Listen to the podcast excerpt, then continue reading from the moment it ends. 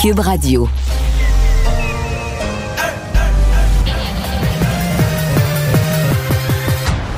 Mario Dumont. Organiser, préparer, informer. Les vrais enjeux, les vraies questions. Mario Dumont. Les affaires publiques n'ont plus de secret pour lui. Cube, Radio. Bonjour tout le monde, bon début de semaine. Euh, bienvenue à Cube Radio. Deux heures pour vous accompagner, vous raconter cette journée en actualité. Et c'est Alexandre Moranville-Ouellette qui va être là pour les deux prochaines semaines à l'actualité. Salut Alex. Salut Mario. Et on devrait savoir euh, dans la prochaine demi-heure si Boris Johnson va recevoir la fessée pour ses parties interdits. Oui, puis cette fois-ci, la fessée, ça pourrait se traduire en démission pure et simple de son poste de premier ministre euh, du Royaume-Uni quand Parce même. que là, à l'heure où on se parle, les votes sont rentrés. Là. C'est députés, ministres, les gens de son parti. C'est dans son propre parti que ça se passe. Là. Oui. Ils ont voté. Oui, ils ont voté et donc on va attendre les résultats. Là, on dit que 16 heures à notre heure, on devrait avoir plus de détails. On rappellera là, que ça survient des mois après le scandale du Partygate où Boris Johnson, en plein confinement imposé à ses citoyens, aurait fait des fêtes au 10 Downing Street, la Officielle. faut, faut donner le crédit pour l'organisation des fêtes, là, des vins, fromages. Chacun amenait ses bouteilles de vin. euh, je veux dire, euh, je le- pas sûr qu'à toutes les époques, au 10, à à l'époque de Margaret Thatcher, ça brassait moins au 10 Downing Street. Là. Surtout, ils avaient peut-être le droit, eux, d'en faire, Ouais, contrairement à ouais, pendant que le reste du pays était en confinement. Donc, on va vous donner les résultats en direct et tout de suite, on rejoint l'équipe de 100% Nouvelles. 15h30 minutes, Mario est avec nous depuis les studios de Cube Radio. Mario, dernière semaine de travaux à l'Assemblée nationale. J'imagine que c'est très important cette année élec- d'élection pour que tous les partis vont vouloir terminer la session en beauté. Ouais, et en force. Et en force parce que il y a, trois semaines, il y a deux, trois semaines, on surveillait là, des projets de loi sensibles. Puis sincèrement, c'est un peu moins ça. Les gros morceaux, les grosses pièces législatives, ça s'est tassé. Euh, donc, on, sent, bon, la réforme du droit de la famille qui est à l'écran, il y, y a un morceau, il y a un pan de la loi qui a été enlevé. Euh, on va adopter le reste. Mais tout ça pour dire que là, on est beaucoup plus dans profiter du dernier moment d'attention du public, profiter du dernier moment parce qu'on se comprend qu'à partir du 15-20 euh, juin, encore plus à partir de la fête nationale, les électeurs ont plus la tête beaucoup à la politique. Donc si on est pour leur leur imprimer un dernier souvenir de politique avant le départ, mais là les partis euh, vont faire ça. Donc Mme Anglade en fin de semaine va présenter son programme, on présente des candidatures, etc. Bon, du côté de la CAQ, c'est vraiment le grand coup là, de présenter des candidatures. Euh, aux périodes de questions à l'Assemblée nationale, on va essayer d'imprimer un dernier. Il reste quatre périodes de questions, donc on va essayer d'imprimer un, un dernier message, une dernière trace. Mais c'est, je pense que c'est là qu'ils en sont. là. Laisser un dernier Polaroid, disons une image avec lesquelles les gens vont partir pour l'été, parce qu'on se dit quand les gens vont revenir de l'esprit estival, de l'esprit des vacances, euh, fin août, on va être en campagne. L'élection va être déclenchée quelque part entre le 25 et le 28 août dans ces eaux-là. L'élection va être déclenchée pour se tenir le 3 octobre. Oui, effectivement. Parler des annonces de candidature qui se multiplient, c'est encore plus vrai du côté de la CAQ, là, les gros noms. Hier, c'était Caroline Saint-Hilaire. Demain, Bernard Drainville qui sera annoncé dans Lévis. On nous dit que ce sera vers 11h30 l'annonce. Il a fort à faire, M. Drainville, pour expliquer son passage. Lui qui est un ancien du PQ, qui va se retrouver avec la CAQ. Ouais. Et euh, il y a des gens, Raymond, plusieurs en fait en analyse ou en discussion qui ont mis euh, dans le même panier euh, Caroline Saint-Hilaire et Bernard Drinville. Et sincèrement, pour moi, c'est pas la même chose du tout. Caroline Saint oui, oui, les deux ont été souverainistes ou sont souverainistes, mais Caroline Saint-Hilaire a quitté le bloc, ça fait presque 15 ans. euh, dans une démarche politique. Donc oui, je comprends qu'elle était souverainiste au bloc, mais depuis ce temps-là, euh, c'est pas rien, elle a dirigé une grande ville. Elle a été mairesse d'une grande ville comme Longueuil et les gens qui la connaissent, qui l'ont côtoyée, elle, a fait de la joute. On voyait bien que la souveraineté était pas obsédée avec ça, elle revenait pas avec ça tout le temps. Donc, euh, elle est comme rendue ailleurs. Euh, Bernard Drinville, je veux dire, il voulait être chef du Parti québécois il y a quelques années à peine. Son engagement souverainiste, d'abord, il a été au Parti québécois en face de la CAQ. Il a été euh, un ministre senior de ce parti. La dernière fois que le PQ a été au gouvernement, il a été un ministre senior, un ministre important, quand même avec un dossier lourd et controversé. La charte des valeurs, euh, il y a des gens qui étaient d'accord, d'autres qui l'étaient pas, mais c'était un gros dossier qui a laissé une trace, qui a pas marché, qui a jamais abouti, mais qui a laissé une trace. Ensuite, il a voulu être chef du Parti québécois. C'est finalement c'est retiré, mais il a voulu être chef du Parti québécois. Donc, tu veux être le chef des souverainistes. Puis là, tu te joins pour devenir euh, un député, un ministre de, l'autre parti. C'est pas banal. Il y a un autre dossier où les deux, Caroline Saint-Hilaire et, Bernard Drinville, il y a une différence. Madame Saint-Hilaire, les, deux ont, eu des propos critiques envers le tunnel Québec-Lévis. Caroline Saint-Hilaire est à Sherbrooke. S'est ralliée à la position du parti, c'est correct, mais ça sera pas dans son quotidien là, tant que ça. les gens de Sherbrooke s'empêchent pas de dormir pour le troisième lien. À la limite, on peut se dire, ben garde, si elle l'aimait moyennement, ça va faire un œil critique autour de la tête du Conseil des ministres pour, être, pour surveiller ça. Mais dans le cas de Bernard Drinville, il s'en va candidat dans Lévis. Dans Lévis, Raymond, il faut que tu deviennes la première majorette en avant de la pancarte, de la parade, avec le gros tambour, puis c'est toi qui tapes, c'est toi qui... C'est quoi, le maire de Lévis, c'est le porte-étendard du dossier de tunnel. C'est un tunnel Québec-Lévis, mais c'est surtout pour désenclaver les gens de Lévis. Alors lui, il peut pas juste passer de dire, OK, je me rallie, euh, le projet est plus petit il faut qu'il devienne un chaud défenseur du, projet, un défenseur euh, du projet qui, euh, va vraiment le, pousser, en faire la promotion, jurer aux gens qui veulent. C'est pas juste de dire qu'il va le laisser passer, mais jurer aux gens qu'il va être un chien de garde pour s'assurer qu'il n'y a pas de retard et que ça va se faire. Tout ça pour dire, si je me résume, que la conférence de presse de demain, sur la question de la souveraineté, du passage du PQ à la CAQ, et sur la question du tunnel Québec-Lévis, c'est tout un atterrissage. Là, dire, en langage d'aviation, c'est un atterrissage avec des vents de côté sur une piste courte et étroite. Il faut que tu fasses arriver ça juste à la bonne place. Parce que sinon, on le sait, on l'a déjà vécu, on l'a déjà vu, là, une entrée en politique qui est un peu ratée, puis que, les messages, ça reste, ça reste, puis lui, M. Drainville, va traîner ça, puis François Legault va traîner ça aussi. Donc, euh, demain, ils ont toute une opération. Et je conclue en disant, je pose une question. Dans toute cette histoire là qu'il y a des souverainistes qui joignent la CAQ, moi ça m'énerve pas, c'est ça depuis le début, c'est plein de péquistes à la CAQ, euh, il y a des gens qui sont fédéralistes à la CAQ, c'est une coalition, c'est tout clair. Mais François Legault clarifie ça aussi, parce que dans chacune des campagnes électorales, puis dans chaque occasion, il dit là, mais il n'y a pas de souveraineté, il oubliez ça. Ça se fait dans le Canada. Il l'a redit en chambre mot à mot la semaine passée. Renforcement du français, défense de notre identité, mais dans le Canada. c'est clair. Est-ce que Bernard Dréville peut s'épargner demain de prononcer ces trois mots-là? Je pose la question. Est-ce qu'il peut faire l'économie de, prononcer fermement ces trois mots, qui comprend que ça se fait dans le Canada? Ce sera tout un revirement, en tout cas. Euh, parler du Parti québécois, euh, Mario, lui, il est de plus en plus délaissé. même Lucien Bouchard qui en a rajouté une couche en disant que, le parti est, dépassé comme véhicule pour la souveraineté. C'est vraiment pas de bon augure pour, euh, pour la formation de M. Saint-Pierre Plamondon. Non, mais ça a choqué. La sœur de René Lévesque, qui vient de, publier une lettre ouverte dans, notre segment Faites la différence, qui dit qu'elle est fâchée contre M. Bouchard, que le Parti québécois est un grand parti. Que, et, euh, non, une lettre assez équilibrée d'ailleurs, où elle dit c'est vrai. que René Lévesque, à l'époque, disait qu'un parti, c'est un véhicule qui peut passer à travers le temps, et qui peut, qui peut être dépassé. Mais elle dit que le Parti québécois est un grand véhicule pour la souveraineté, pour d'autres grands projets de société qui ont été réalisés, qu'on ne devrait pas le mettre au rencard comme ça. Ça parce que je, cette dame-là, je pense qu'elle a 94 ans, la sœur de M. René Lévesque. Mais euh, euh, je pense qu'il y aura d'autres voix quand même. Le Parti québécois a des, euh, a des alliés dans la société. Le Parti québécois a un historique. Et à chaque fois, écoute, moi, dans les années 80, pas près 80, début 2000, après, après Bernard Landry, quand ça s'est mis un peu à mal aller, ben, des gens parlaient déjà ça, le Parti québécois, c'est le parti d'une génération, il appelé à disparaître, etc. Et à chaque fois, il y avait, y avait comme un feu qui couvait. Alors moi, je m'attends à ce qu'il y ait des gens. Maintenant, est-ce que ça va être assez? La grande question, c'est. Moi, je pense que ça va être assez pour redonner un peu d'énergie au Parti québécois. Est-ce que ça va être assez pour gagner des sièges? Parce que là, la, lutte est féroce, la CAQ dans le vote francophone est très forte. Et c'est ça le danger pour le PQ. C'est d'être assez fort pour faire campagne avec une certaine verve, une certaine énergie, euh, une, fierté, une cause noble à défendre.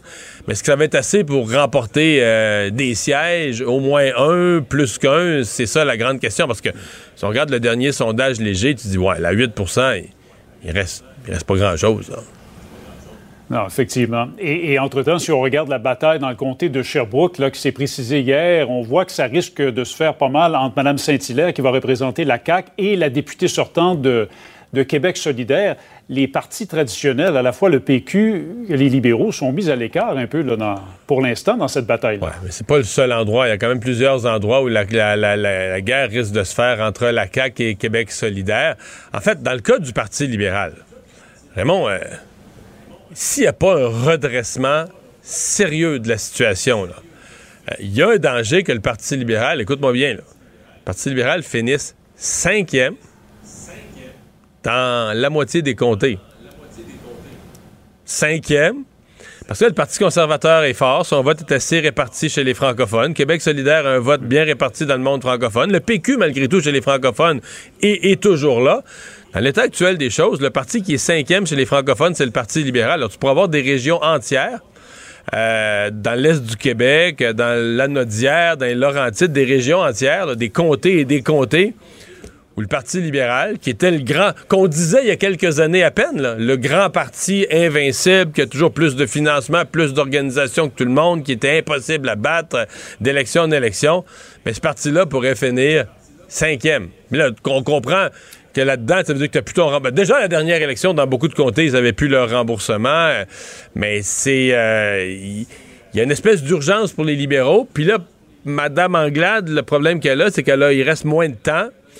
Elle peut pas négliger son vote non francophone parce que l'urgence numéro un, c'est de rapailler son monde, de sauver les comtés qu'elle a déjà, qui sont surtout dans des territoires non francophones, au moins de sauver ces 25 à 30 comtés-là. Mais est-ce que tu peux faire ça? Et en même temps un rattrapage chez les francophones, c'est jongler avec plusieurs balles. Oui, c'est sans doute pas pour rien que les, les, départs s'accumulent chez les libéraux. Encore en fin de semaine, il y a M. Leitao et Mme Veil qui ont annoncé qu'ils ne seront pas candidats aux prochaines élections. Quoi que ces deux-là, sincèrement, Mme Veil est là depuis longtemps, 14 ans, euh, grand-mère trois fois bientôt. Euh, M. Leitao a 66 ans. Il avait promis à sa femme, semble-t-il, de faire deux mandats, mais je pense que c'est vrai aussi. Là. Il est rendu à un certain âge, il a eu une carrière extraordinaire dans le monde bancaire, l'a complété dans le monde politique. Il a été un, grand ministre des Finances, très compétent, très, très, très respecté.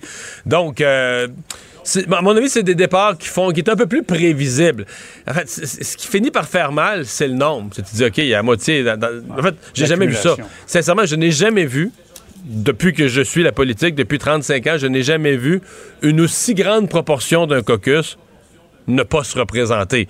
Je sais qu'il y a des concours de circonstances. Madame Anglade dit oui, mais c'est parce que ça donne comme ça. Il y en a plusieurs qui étaient rentrés avec Jean Charest, ils ont fait plusieurs années. Là. C'est, le moment d'un changement générationnel, mais qu'on le veuille ou non, il y, a cette vieille équation où les gens font 1 et 1 égale 2. Le mauvais sondage plus nombreux départs égale les gens ont peur. Même si c'est pas ça, dans beaucoup de cas, c'est des gens qui prennent vraiment leur retraite, qui sont rendus à l'âge. Comment éviter que dans le public, cette équation-là se fasse? Les gens disent, ah ben là, c'est ça. ils ont des mauvais sondages, ils ont peur de perdre, et qu'ils s'en vont. C'est pour ça que pour Mme Anglade, la seule façon de s'en sortir, c'est de recruter de bons candidats qui font oublier ceux qui partent. Merci beaucoup, Mario. Au revoir. Alors Alexandre, dans les autres nouvelles qu'on euh, surveille, il y a une explosion du nombre euh, d'appels au 911, entre autres pour Montréal et Laval, région où il y a eu plusieurs, euh, plusieurs événements avec des, des armes à feu. Oui, une explosion d'appels non fondés, vraiment spécifiquement pour des coups de feu, donc des gens qui entendent une déflagration, qui appellent en se disant, mon Dieu, on tire dans mon quartier. Et parfois... C'est si, tu pètes tes ballons de fête là, à la fin de la soirée, peut-être ben, que t'ameutes le quartier. Oui, ou t'es un enfant qui a des pas si c'est encore à la mode, des fusils à pétard. Moi, quand j'étais jeune, on jouait ah beaucoup avec ça. Vrai, des petits rouleaux rouges. des petits rouleaux rouges. exact, ça fait du bruit. Euh, ben, ça démontre, selon certains experts, là, que ben, il y a une insécurité croissante ben, à Montréal, évidemment, notamment puisqu'on médiatise beaucoup tout ce qui est euh, incident par violence à rame à feu à Montréal et à Laval. Selon les données du SPVM, c'est 893 appels non fondés comme ça qui ont eu lieu en 2021 sur le territoire montréalais, 119 en 2021 du côté de Laval. Mais ce qui est remarquable, c'est surtout ben, l'explosion de ce nombre-là vis-à-vis les autres années avant. Par exemple, en 2017, il n'y en avait pas du tout à Laval de ces appels-là. En 2017, à Montréal, c'était 277. Et par comparaison, cette année, en 2022, à date seulement, puis on est qu'au mois de juin au début, 219 appels déjà. On est presque autant que le total en 2017. Donc, ça démontre vraiment que les gens sont inquiets, euh, s'attendent là à ce qu'il y ait une éruption d'armes à feu n'importe quand près de chez eux. Et surtout, ça, c'est que la police peut pas se permettre de prendre ça à la légère. Ils vont toujours déployer des effectifs, vont envoyer des voitures, vont faire des vérifications, traces de balles, impact, douille au sol et autres. Puis tout ça. Et dans beaucoup de cas, ils se rendent compte qu'il n'y a absolument rien. Là. Dans beaucoup de cas, comme je dis, 893 fois l'an dernier, ils se rendent compte que c'est pas fondé et ça dépense évidemment beaucoup de temps, de ressources et autres pour la police, mais ils n'ont pas le choix de toujours se déplacer. Ça le démontre vraiment à Montréal. On craint qu'il y ait de la violence dans nos quartiers. Est-ce qu'il y a eu euh, négligence sur un chantier, en tout cas un enfant qui a été blessé par un, un équipement lourd, un équipement d'excavation euh, qui était dans un parc euh, et une chance qu'il y ait eu et passé, je l'ai dit, on va l'appeler un bon samaritain musclé là? Ouais, un bon samaritain musclé qui se croyait même lui-même pas capable de ce genre de, d'intervention physique-là. D'après moi, il y a un petit Euh, peu d'adrénaline en plus du muscle. là. Exact, parce que c'est Cédric Durand, là, un homme là, qui a été alerté par des enfants en panique là, au parc Notre-Dame de Foix à Québec hier, euh, parce qu'il y a plusieurs jeunes enfants qui jouaient autour là euh, d'un équipement, d'une pièce d'équipement qu'on appelle un godet. Dans le fond, c'est l'appel que vous voyez au bout des pelles mécaniques, là, ce qui L'appel sert à de la creuser. pépine, là. L'appel de la pépine, exactement. On appelle ça un godet. Et Il y a des enfants là, qui jouaient autour de cette pièce d'équipement-là qui leur a fait basculer tout ça sur un enfant de 10 ans, un garçon qui est resté coincé et qui, dit-on, là, avait là, le souffle court, était en détresse respiratoire parce que ça l'écrasait. Et comme il y avait des enfants en panique partout, mais M. Cédric Durand, lui, s'est rendu là-bas et a commencé à lever cette pièce d'équipement-là qui est extrêmement lourde et a réussi à la soulever tout seul. Lui-même s'explique mal comment euh, il a réussi à faire ça, tu le disais, l'adrénaline c'est souvent peut embarquer. Euh, par la non, suite, parce que j'ai déjà vu des gens à deux lever une auto, mais ça là, c'est vraiment c'est massif là, le métal de ça, je sais pas comment ça peut peser là. Ouais, c'est extrêmement lourd. et donc, il a réussi à le lever assez pour que l'enfant le L'enfant puisse puisse en glisser- se sortir, glisser puis en sortir. se glisser à l'extérieur. Les pompiers euh, sont intervenus et l'enfant le même était inconscient à leur arrivée. A été transporté à l'hôpital puis on craint pas pour sa vie pour l'instant, mais on connaît pas nécessairement l'étendue de ses blessures. Mais oui, une chance que cet homme-là passait par là. Il a eu l'adrénaline de pouvoir le sauver parce que sans ça, cet enfant-là aurait pu euh, finir écrasé là, sous cette pièce. Alexandre, il y a des groupes environnementaux qui ont eu une idée, mais il semble quand, quand on parle d'environnement, toutes les idées deviennent la première nouvelle, de faire un débat sur l'environnement. Et finalement, on a une grosse nouvelle aujourd'hui. Est-ce qu'il y aura ou pas un débat sur l'environnement? Ben là, François Legault est pas trop intéressé. Non, il a fermé la porte à tout ça. C'est son attaché de presse, Ewan Sauves, qui a répondu un peu plus tôt en disant qu'il n'avait pas reçu de demande formelle pour ce genre de débat-là pour le premier ministre et que s'il y en avait, il pourrait dépêcher un ou plusieurs candidats de la CAQ pour y aller. Mais le premier ministre, lui, va se contenter de faire les deux débats officiels. C'est ce qu'on a répondu parce que c'est un débat exclusivement sur l'environnement et sur la crise climatique qui était réclamé en- par une coalition, collectif Vire au vert, qui regroupe Équiterre, l'Association québécoise des médecins pour l'environnement, Fondation David Suzuki, Greenpeace, Au Secours, Nature Québec et autres là, organismes environnementaux qui militent justement pour qu'il y ait ce débat-là uniquement sur la question de la crise climatique. Les oppositions ont répondu présent. On dit qu'ils enverraient leurs chefs euh, respectifs à ce débat-là et ont invité François Legault à rejoindre le débat, mais ça n'arrivera vraisemblablement pas, c'est ce qu'on apprend. Mais à ma connaissance, il n'y a jamais eu dans l'histoire. Ben, je sais qu'eux vont dire l'environnement, c'est le sujet le plus important qu'on a eu dans, dans le Québec de, de tous les temps. là. Mais j'ai pas de souvenir qu'il n'y a jamais eu un débat des chefs thématique. Je peux me tromper, là. Mais j'ai aucun souvenir qu'il y ait déjà eu une de.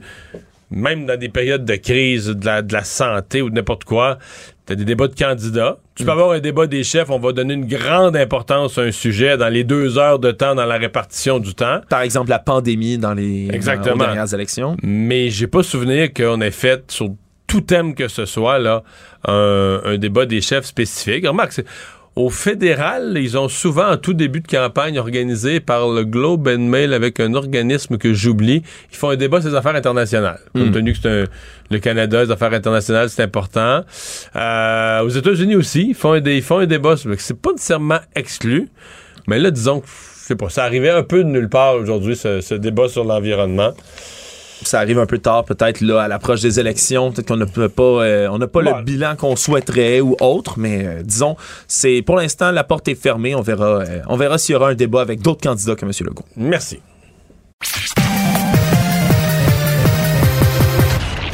Combiner crédibilité et curiosité.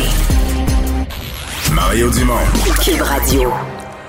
On avait entendu parler, je devrais même dire souvent, d'entreprises. On avait eu un pipeline aux États-Unis euh, qui était bloqué ou qui était en problème à cause de, piratage informatique, à cause de rançongiciel. En d'autres termes, on paralyse tout le système et on demande une rançon.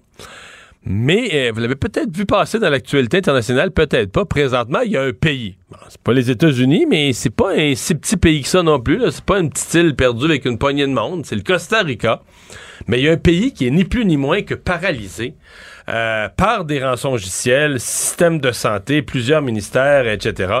Guillaume Morissette, expert en sécurité, qui a des années d'expérience dans toute une série euh, de, de ministères et départements aux États-Unis en cybersécurité. Monsieur Morissette, bonjour.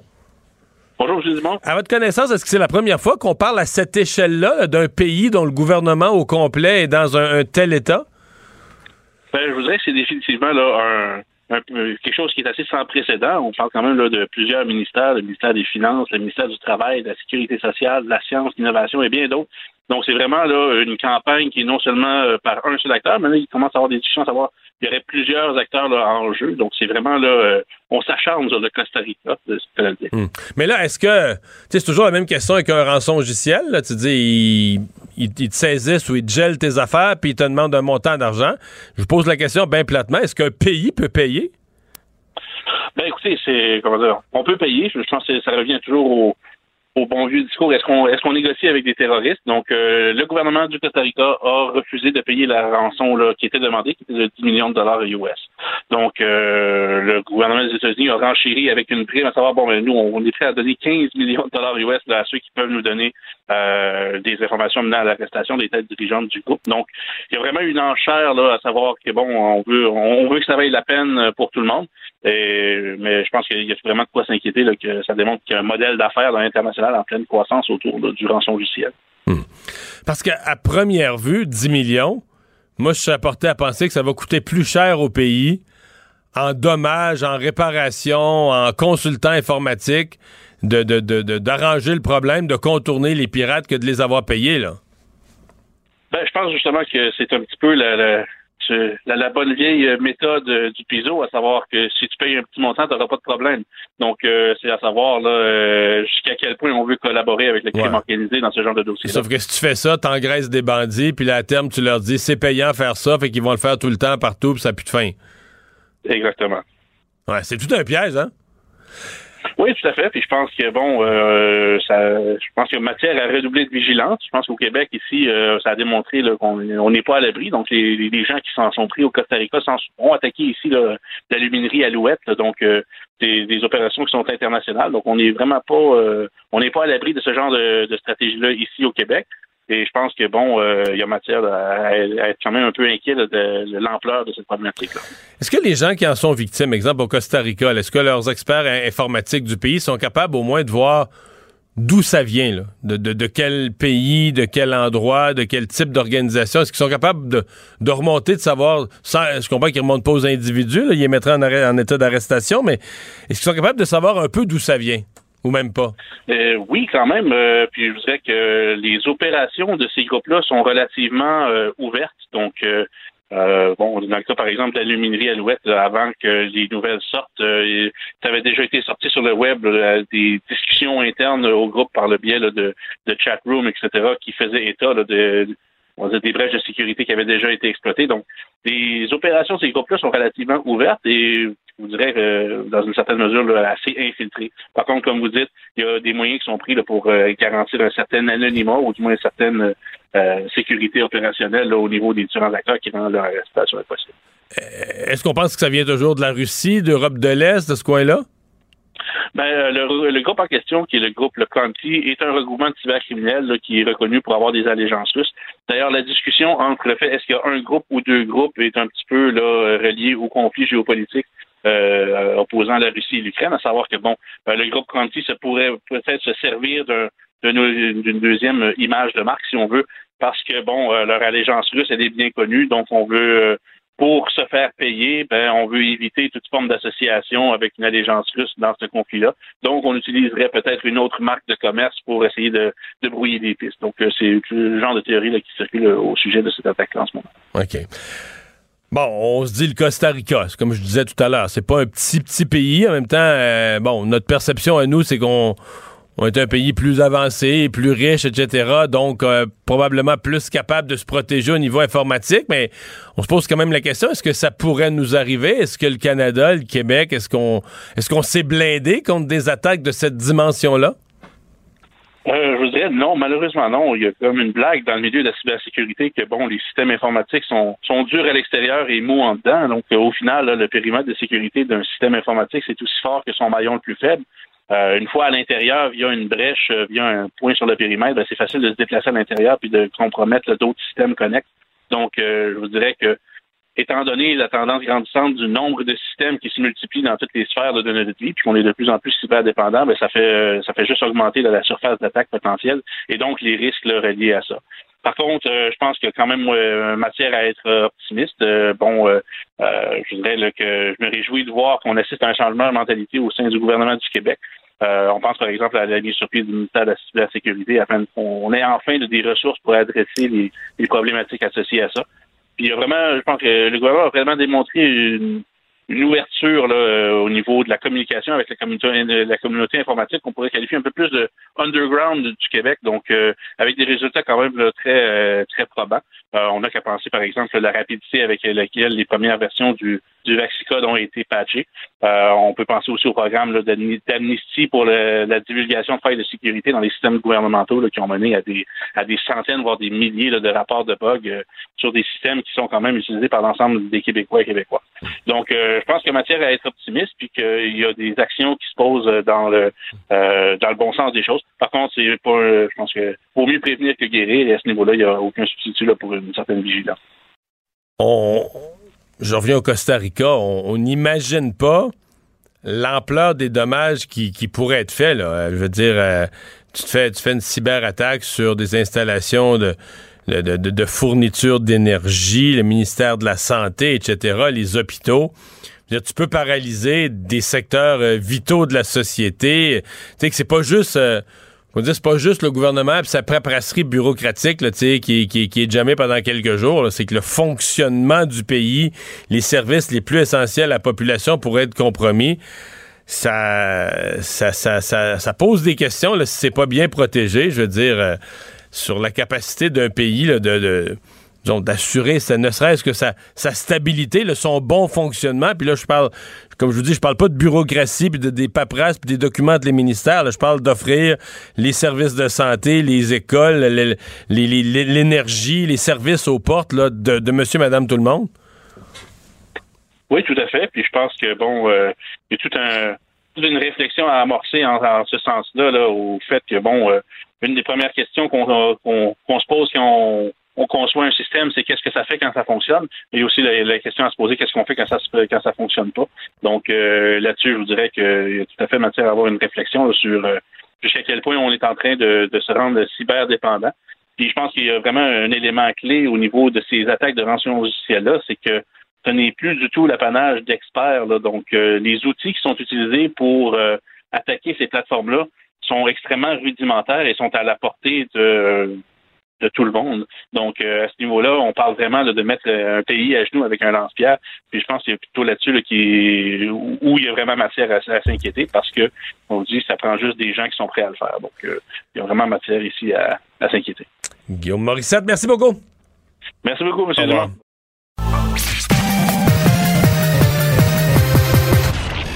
Combiner crédibilité et curiosité. Mario Dumont. Cube Radio. Le conflit Russie-Ukraine avec Guillaume Lavoie. Alors, on est de retour. C'est Guillaume Lavoie qui est là. Bonjour, Guillaume. Bonjour, Mario.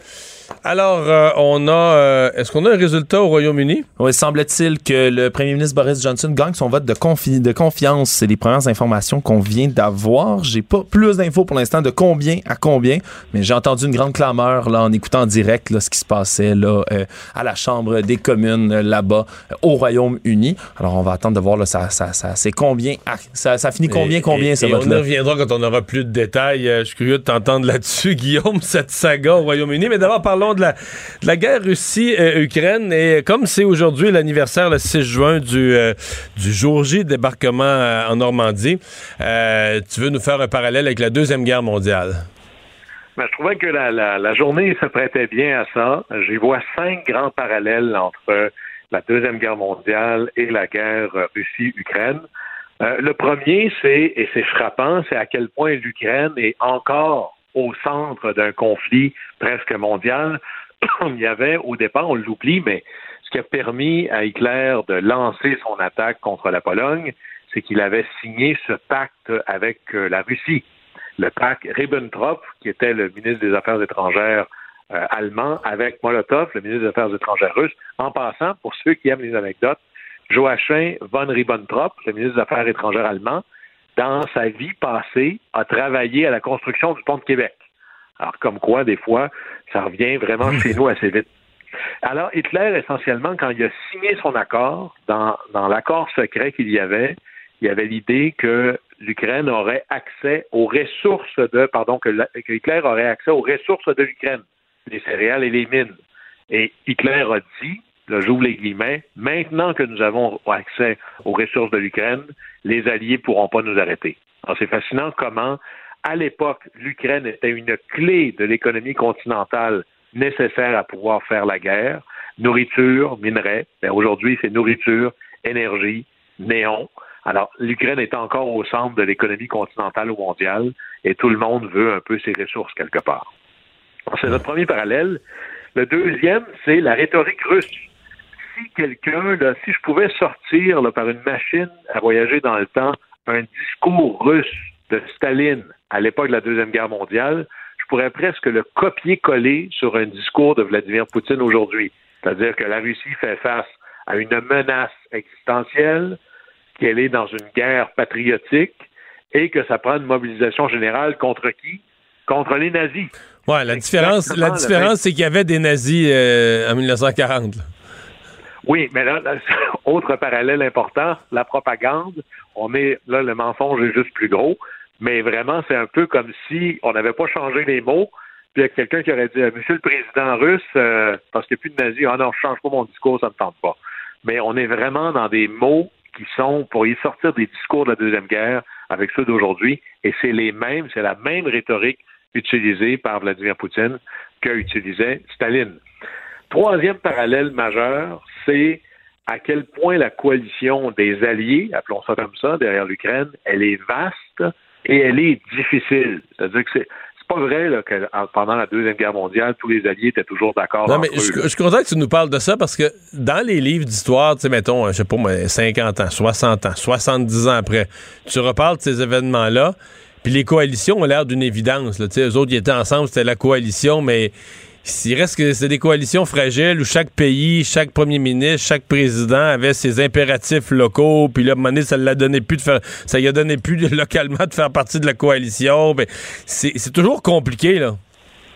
Toujours très, très, très compliqué. D'ailleurs, la Suède était restée neutre, euh, l'Espagne était restée neutre, le Portugal aussi. Et on oublie à quel point aux États-Unis, il y avait un mouvement très fort pour empêcher que les États-Unis aillent s'impliquer, on pourrait dire même s'enliser, dans un encore dans un conflit européen qui est loin de chez eux. Et vous avez encore ces éléments-là. Euh, Franklin Delano Roosevelt, puis plus tard Truman, devait manœuvrer toujours constamment en disant comment je peux vendre cette guerre-là chez nous. Mais ça ne serait jamais euh, produit. Ça, serait jamais produit sans Pearl Harbor. Euh, probablement. Ça, d'ailleurs, c'est Conrad Black qui a écrit un livre sur si telle chose n'était pas produite. Moi, je pense qu'il serait quand même allé en guerre parce qu'il y avait un conflit très grand qui s'en venait là. Pearl Harbor est venu mettre un peu la cerise sur le Sunday de la stratégie de Franklin Delano Roosevelt, qui s'était déjà donné le rôle plusieurs années avant d'être l'arsenal de la démocratie. En passant, ce qui est exactement les termes que Biden a utilisés pour envoyer des armes à l'Ukraine. et à un moment donné, Hitler disait, ben là, euh, si t'arrêtes pas d'armer mes ennemis, c'est pour ça que je suis pas capable d'envahir l'Angleterre, c'est parce qu'ils sont trop bien approvisionnés par les Alliés. Ben, Poutine pourrait se dire, c'est pour ça que je suis pas capable de fermer la chose avec les avec l'Ukraine, parce que les Alliés font trop bien leur approvisionnement. Alors, c'est encore à quel point la clé, c'est les chaînes d'approvisionnement, c'est ça la vraie force des alliés. Quatrième parallèle, notre avant-dernier, c'est combien Zelensky a compris que ça prenait une campagne marketing pour avoir les alliés. Hein, il pensait à ça, là. Vous êtes le président d'un pays et un gros morceau de votre agenda, c'est de faire le tour des différents parlements, faire des discours dans les médias, d'aller au Forum économique mondial, de parler par le truchement des médias sociaux, par Zoom, être capable d'être en contact pour que les populations étrangères fassent pression sur leurs élus pour que leurs élus se disent je dois être là. Churchill faisait avec les moyens de l'époque les mêmes choses. On lisait ses discours, ses écrits. Ça a pris deux ans avant de pouvoir voyager puis de venir dans les différents parlements. Mais Churchill, un peu comme Zelensky d'ailleurs, les deux avaient parfaitement compris que s'ils ne devenaient pas des ambassadeurs de leur cause auprès des populations et des pays de par le vaste monde, ils étaient foutus, fichus. Et là, ben, on voit qu'ils réussissent assez bien. Puis le dernier des parallèles majeurs, c'est combien, en fait, les, parallèles les plus frappants sont entre la Russie et l'Allemagne nazie. Regardez ça, là. Un régime totalitaire centré autour d'une petite clique dirigée par un leader maximo. Je parle-tu de l'Allemagne nazie mhm. ou de Vladimir Poutine et sa gang? Une rhétorique de supériorité ethnique contre une civilisation décadente. Vous entendez Hitler dire ça, Vladimir Poutine dit ça. Une quête d'un espace vital pour assurer sa sécurité et son développement. Les deux auraient pu être dans les discours des deux leaders. Une construction rhétorique où l'ennemi est ethnique et idéologique. Les Juifs, la démocratie, le communisme. C'est à peu près les mêmes logiques aujourd'hui. Puis il y a une propagande totale, évidemment, qui instrumentalise le mensonge et comment, à la fin, quand on manquait de troupes, Hitler recrutait des très très jeunes, des enfants et des vieillards. Mais là, en Russie, qu'est-ce qu'on voit? On commence à bouger l'âge maximal du recrutement pour être capable d'aller chercher des gens plus vieux. Alors, c'est peut-être d'ailleurs les parallèles les plus forts, ce sont ceux entre le régime nazi des années 40 et la Russie de Vladimir Poutine. Alors, c'est là où ça reste quand même intéressant. Et comme on l'oublie, mais lorsqu'on fait le débarquement le jour J, le 6 juin 1944, beaucoup de gens se croisent les doigts parce que c'est pas sûr que ça va marcher. C'est un énorme pari. Et si c'est un pari qui n'est pas réussi, la guerre va peut-être être perdue, voire durer des années de plus. Mais cette fois-ci, même chose, c'est pas sûr que l'Ukraine va gagner et que nous allons gagner. Alors, comme le 6 juin, il faut jouer son va-tout puis être prêt à endurer sur le temps long, c'est peut-être la leçon première qu'il faut reprendre encore là de, de cette leçon de cette journée d'il y a 78 ans.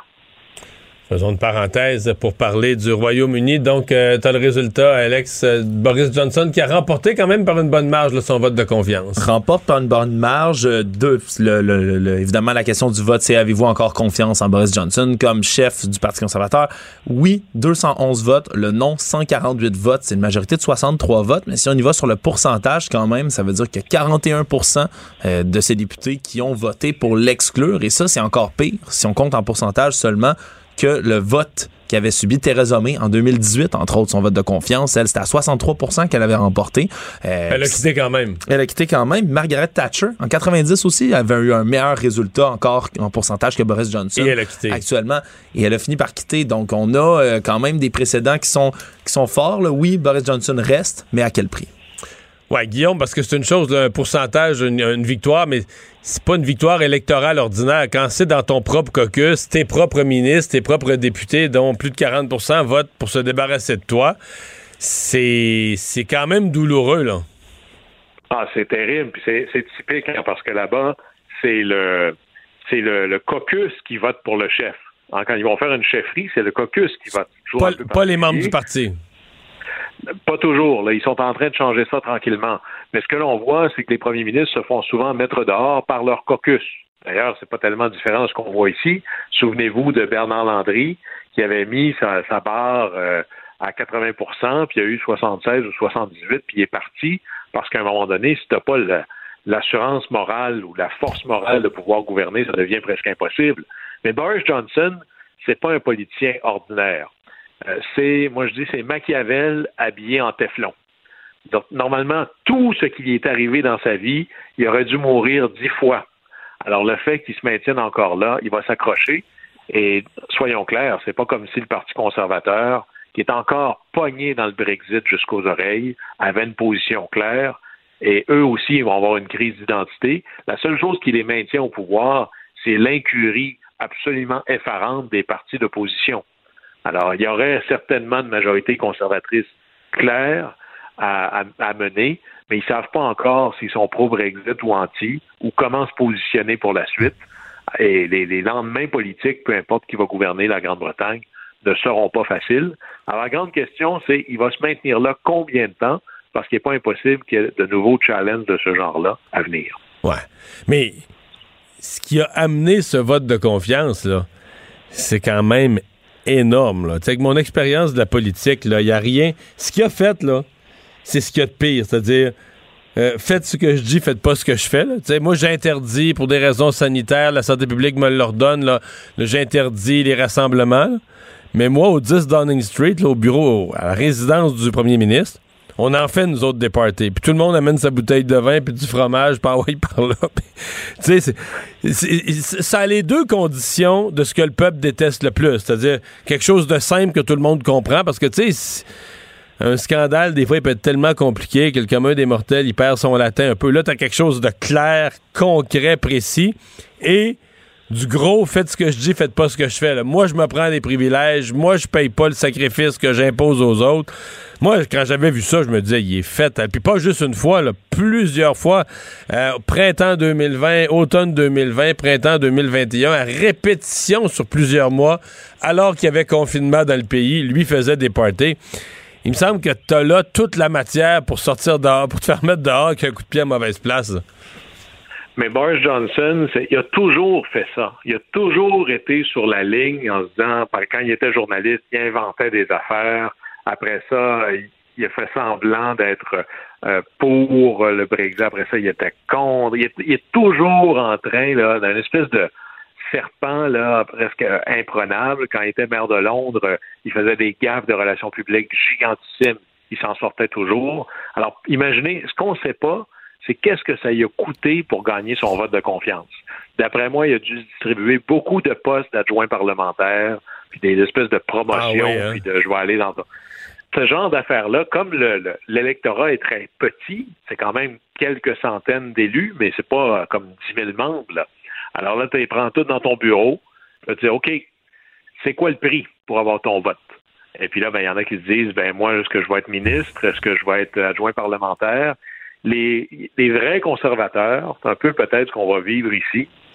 Les Roy Stewart, par exemple, se disaient Moi, je ne peux pas servir sous Boris Johnson qui respecte rien, ni un principe. la seule religion, c'est le pouvoir. On finit par s'ennuyer. Peut-être que je vais avoir là notre traditionnaliste. Mais à, voir aller Boris Johnson, tu dis, j'ai pas l'impression. Il peut faire semblant de se prendre pour Churchill, mais on est loin, loin, loin du modèle. Là. Mais il est toujours là. Puis ce soir, euh, ce soir, il est toujours là, comme dirait Jerry Boulet, toujours vivant. c'est la condition politique essentielle pour continuer sa bataille. Il, est là, il a l'air euh, un côté indestructible. Guillaume, merci, à demain.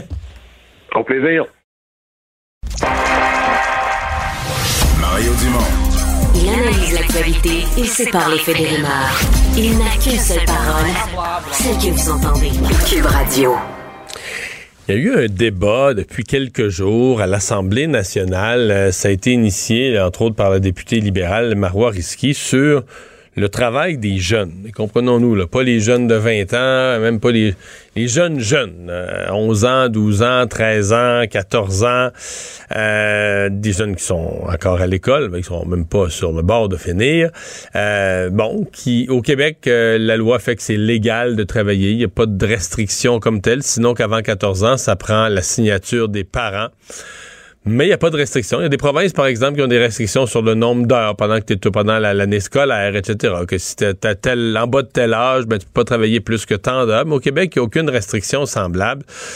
Le ministre du Travail a pris ça en délibéré, mais ça a lancé une vraie discussion auquel a participé en, écrivant un texte fort intéressant dans notre rubrique Faites la différence.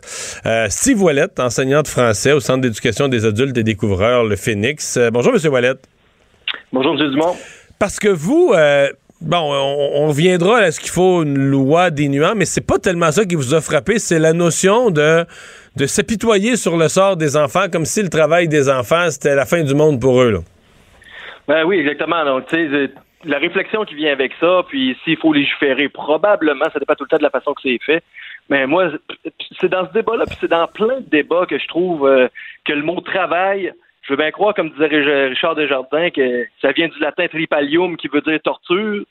Mais on n'est plus dans l'Empire romain ou à la Révolution industrielle euh, où les enfants n'étaient pas éduqués puis étaient mis en esclavage quasiment dans des usines. Euh, le travail, au final, là, c'est pas dévalorisant. Au contraire, c'est valorisant, c'est enrichissant. Euh, ça développe la confiance en soi. Puis il n'y a aucun mal à ce que des enfants aillent travailler. Ça dépend tout le temps de l'encadrement qui est fait avec ça de la part des parents, puis ça dépend de l'employeur et tout. Mais je, je déplore vraiment les, l'aspect négatif tout le temps qui accompagne le concept de travail. Hmm. C'est extrêmement important. Si j'extrapole sur ce que j'ai eu l'impression que vous vouliez dire, vous, si vous aviez à vous inquiéter entre un jeune de 12-13 ans qui va travailler, puis euh, un jeune flambeau de 19 ans que ses parents poussent pour qu'il envoie son CV malgré la pénurie de main-d'œuvre, puis qui fait rien parce que ses parents payent, puis il joue un jeu vidéo dans le sous-sol la journée longue, puis il trouve ça correct de même pour le moment. Le deuxième vous inquiète plus? Ben, c'est peut-être parce que je viens de région un peu puis que euh, le travail a été inculqué assez jeune. Mais ben, moi, à 18-19 ans, j'étais même pas proche d'être un flambeau et à, jouer aux jeux vidéo pour rester écrasé sur le divan. Ça a été inculqué le travail jeune, puis je pense que c'est c'est beaucoup le travail des parents de faire ça, inculquer la notion de travail. moi, je ramassais, je cordais du bois, puis je fendais du bois avec mon père à 10 ans. Puis il m'envoyait ramasser des roches, puis faire les foins chez Petit Jean Lebel, c'est des fans à 3 pièces de l'heure. Et c'est ça qui m'a qui a forgé un peu mon, mon caractère puis mon côté travaillant. Tu sais, quand même, même qu'il y aurait eu une Françoise David dans ce temps-là qui serait venue me voir pour me dire que je me faisais exploiter à trois pièces de l'heure pendant que le salaire minimum était 7 pièces et demie, c'est vrai. Mais j'aurais dit, êtes-vous malade? J'ai la chance de voir Matan Tuguette, 60 ans, une légende vivante qui lève deux balles de foin par main, puis qui lance ça dans le trailer comme si c'était des marshmallows. Et ça, ça, ça forge un petit peu le caractère, puis ça, ça, inculque un petit peu la notion de travail. Après ça, tu te plains pas quand, quand tu as un petit travail et pas trop forçant plus vieux. Mais c'est profond ce que vous dites, parce qu'au Québec, moi je me souviens, même j'étais député, puis je posais ces questions-là, j'avais l'air d'un extraterrestre, j'avais l'air du gars qui sortait d'un rang, mais c'était ça aussi, là, mais je veux dire, quand, non, mais parce que c'était comme normal au Québec qu'on faisait venir des travailleurs mexicains, étrangers, pour travailler sur nos fermes. Mais l'idée, mettons, à l'époque, là, il n'y en a plus. Aujourd'hui, on est en pénurie de main-d'œuvre. Mais à l'époque, on avait, mettons, facile. Je me souviens à l'époque, il y avait quelques centaines de milliers d'assistés sociaux, là, entre 18 et 35 ans. Mm. Puis là, je parle pas des inaptes au travail, je parle pas des personnes handicapées, je parle de aptes au travail. Mais là, on disait, ben voyons, les envoyer sur des fermes, travailler, ça, c'est comme, c'est comme t'es un fou, là, ça n'a pas d'allure. Ben, ben voyons, moi, j'ai travaillé toute ma vie sur une ferme, puis j'ai ramassé des roches, puis je suis allé à l'université, puis ça fait pas mourir, là. Je veux dire, euh, je suis tout d'un morceau. Puis les jeunes ont du temps d'envie. Tu sais, moi, je travaillais comme un malade pareil, là, de 11 ans, toute mon adolescence, j'ai travaillé dans des cabanes à sucre, en plein, à tous les moments de l'année. Je travaillais tout le temps. Mais à travers ça, quand même, tu sais, on est jeunes, on a du temps. On, fait, on travaille pas, on fait pas l'épicerie, puis on n'a pas de tâches ménagères trop à faire. On en a du temps. Malgré ça, j'ai quand même eu une très belle jeunesse. J'ai joué au hockey, je faisais du skate dans la rue, euh, je lisais, j'ai pas probablement tout lu les, les romans qu'il y avait à la bibliothèque dans ce temps-là. On, on en a du temps quand on est jeune. Donc, quand même, même qu'on fait un petit 10 euh, heures, ça dépend tout le temps de, du jeune. Mm. Si ça n'affecte pas les résultats scolaires, vas-y travailler. Euh, ça, ça, forme, ça forme la jeunesse pas mal plus que que flâner puis euh, faire du TikTok puis des, des, vidéos. C'est c'est ça les, les, modèles de, de, jeunes travailleurs pour les jeunes aujourd'hui c'est c'est les influenceurs puis c'est ça se passe sur les médias sociaux mais à un moment donné il faut, faut s'activer un peu. Puis Steve on est-tu vieux jeunes nous autres là? Ben, je sais pas. Moi, j'ai essayé le plus possible dans mon texte là, de pas trop euh, avoir, avoir le ton de, de, de, Lucien Bouchard là, avec ses fameuses déclarations qu'on travaillait pas assez. Là. Foncièrement, on aurait des débats sur bien d'autres sujets qu'on serait pas d'accord. Là. Je, suis généralement plus de gauche, mettons. Hein. Mais à ce niveau-là, le travail, c'est pas de droite, c'est pas de gauche. C'est c'est ça, vivre. Là. Faut, faut travailler quand peu importe la société, quand même qu'on vivrait dans le bois euh, comme certains semblent penser que c'est le rêve, ben tu travaillerais dans le bois pas mal plus. ouais. Donc c'est important. Non, mais je dis vieux jeu, ça veut pas dire qu'on a tort. Il y a quelque chose qui s'est perdu dans la valeur du travail. Là. Si on a ce qu'on a aujourd'hui au Québec, si on vit quand même dans une société privilégiée, je veux dire, moi, mon arrière-grand-père est arrivé sur une terre, il y avait rien. Là. Je veux dire, s'il avait dit c'était assis, puis il avait dit j'attends que j'attends que quelque chose arrive, ben il sera, il disait comment son squelette sera encore assis à la souche, le morceau. Tu sais, il y avait juste à se retrousser les manches, puis à travailler parce qu'il fallait construire, il fallait faire arriver quelque chose. Fallait enlever les souches pour cultiver en dessous. Euh, fallait faire le bois pour construire l'école du village. Mais le Québec s'est construit de même. Je comprends que l'on n'est plus là aujourd'hui, mais la valeur du travail, euh, c'est ça qui nous, c'est ça qui nous a donné quelque chose. Puis il me semble qu'on l'a un peu perdu là, sans vouloir revenir à, travailler aussi dur. On a des équipements technologiques, mais de là à dire plus travailler pantoute, dévaloriser le travail, j'ai l'impression qu'il y a quelque chose qui s'est perdu en chemin quand même. Absolument. C'est censé se transmettre, ça, généralement, par les parents. C'est cette valeur-là du travail. Puis, mais souvent, le monde revient de travailler, ça se lamente. tu transmets pas l'amour du travail à tes enfants dans ce temps-là. mon père, moi, j'ai pas tant de souvenirs que ça de lui jeune, mais s'il y a de quoi que je me rappelle, c'est qu'il se plaignait jamais puis qu'il en travaillait une méchante shot.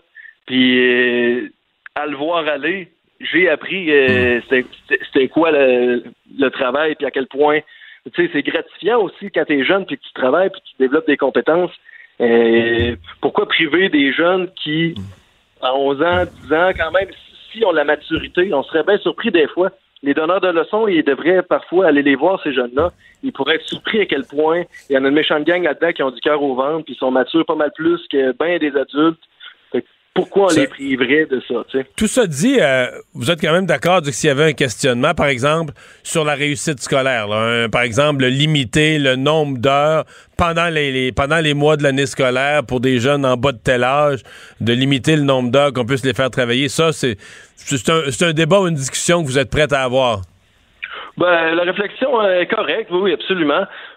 J'aurais tendance quand même à faire confiance aux parents, c'est eux qui connaissent leur enfant, puis euh, de là à fixer des balises pour tout le monde, je, ne sais pas là, faudrait voir, mais j'aurais tendance à mettre ça dans les mains des parents. Euh, à un moment donné, c'est bien beau faire des lois pour faire des lois, mais hmm. c'est le travail du parent de faire ça. En fait, ce matin, je recevais à LCN la députée Marois Risky, puis elle, ce qu'elle dit, c'est que dans le contexte de la pénurie de main-d'œuvre, ils ont des, elle a des inquiétudes que des, euh, des, des employeurs tellement mal pris, là, tu sais, pousse, le serre, presse le citron, aller chercher plus d'heures, au point que des jeunes, par exemple, qui sont au secondaire, ben, ça vienne à leur, euh, ça vienne à gruger leurs études, là. Euh, parler des parents, les parents sont pas tous également présents, Il y a des parents qui, qui, qui, disons, qui surveillent ça de loin pour être gentils avec eux, là. oui, oui, je sais. fait que c'est un peu ça le, le, le questionnement qu'elle, euh, qu'elle soulevait. Mais enfin, on va voir. L'Assemblée nationale, semble-t-il, qu'ils vont regarder ça dans les, euh, dans les semaines à venir. Steve Ouellette, merci beaucoup d'avoir été là. C'est un plaisir. Salut, au revoir.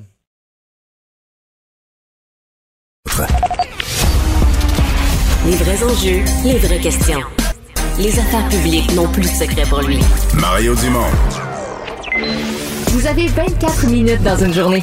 Tout savoir en 24 minutes. Pour s'informer et comprendre en 24 minutes, ici Mario Dumont, en compagnie d'Alexandre Dubé, des studios de Cube Radio, la station d'affaires publique de Québecor. Voici Tout savoir en 24 minutes. Tout savoir en 24 minutes. Cube Radio. La crainte de la violence par arme à feu est bien présente à Montréal, puis ça se ressent beaucoup aujourd'hui. On apprenait dans les données qui ont été obtenues auprès du service de police de la ville de Montréal que les appels non fondés au 911 pour des coups de feu ont explosé et à Montréal et à Laval dans les dernières années et que c'est en augmentation. En 2021, c'est 893 appels non fondés comme ça qui ont été faits auprès de la police, donc pour un pétard qui explose, un pneu qui crève, un feu d'artifice qui éclate dans les airs, qui s'apparente à un bruit de coup de feu. En d'autres termes, à ta fête, là, à 11 heures, quand tout est fini, pète pas tes ballons. C'est ça. Pète pas tout de suite tes ballons parce que ça risque peut-être d'attirer des appels des voisins qui peuvent être inquiets face à la montée de, la violence par arme à feu. Ben, avec raison. Là. ils sont inquiets. Ils sont inquiets, vont appeler justement pour s'assurer ben, qu'on tire pas à côté de chez eux. Et la police va se déployer, vont envoyer des véhicules, vont envoyer des patrouilles, des policiers sur les lieux, confirmer s'il y a des impacts de balles, s'il y a des douilles par terre. Pendant combien de fois que la police s'est déployée comme ça pour rien? Là? en 2021, c'est 893. Mais là, si on parle seulement de 2022, là, en date d'aujourd'hui, 219 appels qui ont été faits quand même à Montréal. À Laval, c'est 25 pour cette année, mais tu sais, dans l'an passé, 119 appels à Laval également qui ont été faits comme ça pour des occasions non fondées de violence par arme à feu. Si on remonte à 2017, par exemple, pour l'ensemble du territoire montréalais, c'était 277 appels comme ça. Pour toute l'année. Pour toute l'année. Là, on est presque à ce montant, montant-là d'appels déjà en 2022. Donc, ça révèle vraiment qu'il y a une crainte. On continue d'appeler de plus en plus. Et la violence par arme à feu, c'est endémique. Ça fait peur aux gens. Mais l'histoire de ça, au fond, c'est l'histoire de quelque chose qui a été perdu, qui s'appelle le sentiment de sécurité. Le sentiment de sécurité, c'est que, tu justement, là, t'entends une ballonne qui pète, mais tu te dis, ah, ça doit être une ballonne qui pète. Parce que tu, dans ta maison, dans ta rue, dans ton quartier, tu te sens en sécurité. Fait que, ton premier réflexe, pas de penser, ah, quelqu'un tire du gun. Et, là, si on est rendu, si les gens sont rendus spontanément à ce que soit leur réflexe, ben, ça veut dire qu'ils ont perdu quelque chose de précieux dans leur ville. Pas facile à regagner, pas facile à rattraper, mais ils ont perdu le sentiment de sécurité. Et ça, c'est, c'est énorme comme perte. Ça devrait inquiéter au plus haut point la mairesse, les autorités de dire, OK, c'est dans tout ce qu'on pourrait perdre dans notre ville, là, mais on a, on a perdu une des choses les plus précieuses. Dans l'échelle de Maslow, là, la nourriture, l'habitation, la sécurité, ça arrive très haut. Puis quand tu perds le sentiment de sécurité, tu perds quelque chose de, précieux. Ben oui, parce que non seulement là, ça, ça, ça, fragilise ta tranquillité de ton quartier, mais justement ta sécurité de base, on, peut véritablement devenir inquiet avec ça. Puis c'est sûr que ce qui se passe également aux États-Unis, là, les incidents par feu qui se multiplient, on les voit beaucoup dans les médias et c'est certain que ça aide pas. Parlant d'armes à feu, il y a une autre histoire qui a fait beaucoup réagir aujourd'hui, celle d'un fonctionnaire du ministère de l'Éducation qui est arrêté en février 2021. Un, dossier d'ailleurs que j'ai beaucoup suivi personnellement, l'arrestation de Karl Maheu, qui est un résident de l'ancienne Lorette, euh, le 5 février 2021 dans son quartier, se fait perquisitionner pas simplement par la police du Québec, par la GRC, la Gendarmerie royale du Canada, qui débarque là. Et, qui trouve des choses. Et qui trouve des choses. pas par erreur. À l'origine, ils débarquaient parce que euh, ils avaient reçu, là, entre autres, le signalement qu'un silencieux avait été livré au domicile. Pas n'importe quel silencieux, pas un de voiture, un de fusil là, de gros calibre. Et à la suite de ça, on a demandé une perquisition, on l'a obtenu. Et au domicile, on a trouvé du matériel explosif qui servait à, à fabriquer une douzaine de bombes artisanales, des silencieux importants il y avait également sept armes à feu de gros calibre, cinq chargeurs grande capacité, un revolver de calibre 32 qui ont été retrouvés sur place. Donc, véritablement, un arsenal. Et surtout, ce qui est inquiétant, c'est que M. Maheu, lui, en avait pour but de faire un coup d'éclat pour faire renverser les mesures de santé publique au Québec au plus fort de la pandémie. Et donc. Donc, c'était un complotiste. Oui. Fâché. Comme, comme beaucoup, parce en, que... En train de s'armer, des bombes. Et lui doit être de retour en cours le 7 juillet prochain. Bon, jusque-là, l'histoire, on en a vu d'autres. Le problème, c'est que cet homme-là, c'est un informaticien. Et s'il a été renvoyé... Il y avait deux employeurs, hein? Deux employeurs. Un premier, c'est Avjet, qui œuvre à l'aéroport de Québec, qui l'a rapidement congédié suite à ça. L'autre, c'est le ministère de l'Éducation du Québec pour lequel il est informaticien et il est toujours à l'emploi de ce ministère-là en ce moment. Et depuis, un, depuis, depuis qu'il a été arrêté et relâché, continue à travailler à distance avec la pandémie. Il n'y a pas beaucoup de problèmes. Mais là, en ce moment, c'est les collègues de travail qui se sont aperçus que cet homme-là est de retour même en télétravail, là. Il travaille en sécurité informatique. Il travaille, lui, en informatique. On ne sait pas si c'est la sécurité, mais il a accès quand même à des informations personnelles d'élèves à des informations personnelles des gens qui travaillent au centre des services scolaires aussi. Donc, je, vais le dire dans mes mots, il est une personne de confiance, là, qui on, on, donne, des accès, des mots de passe, des renseignements sur les élèves, etc.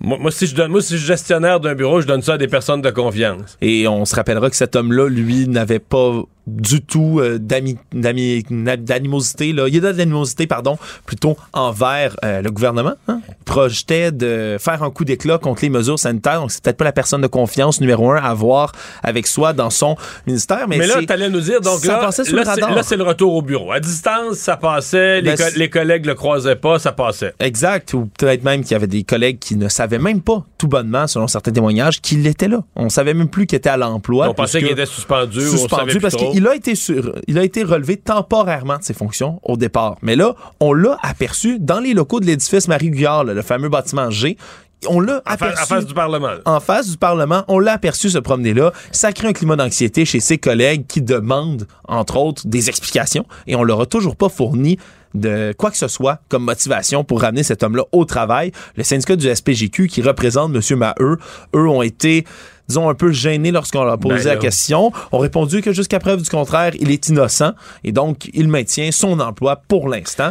Et du côté du ministère de l'Éducation, on n'a pas donné suite aux questions à ce sujet. Mais c'est toujours un rappel. Quand on dit, là, je sais que des fois ça fait sursauter, comment la sécurité d'emploi est béton au gouvernement, là.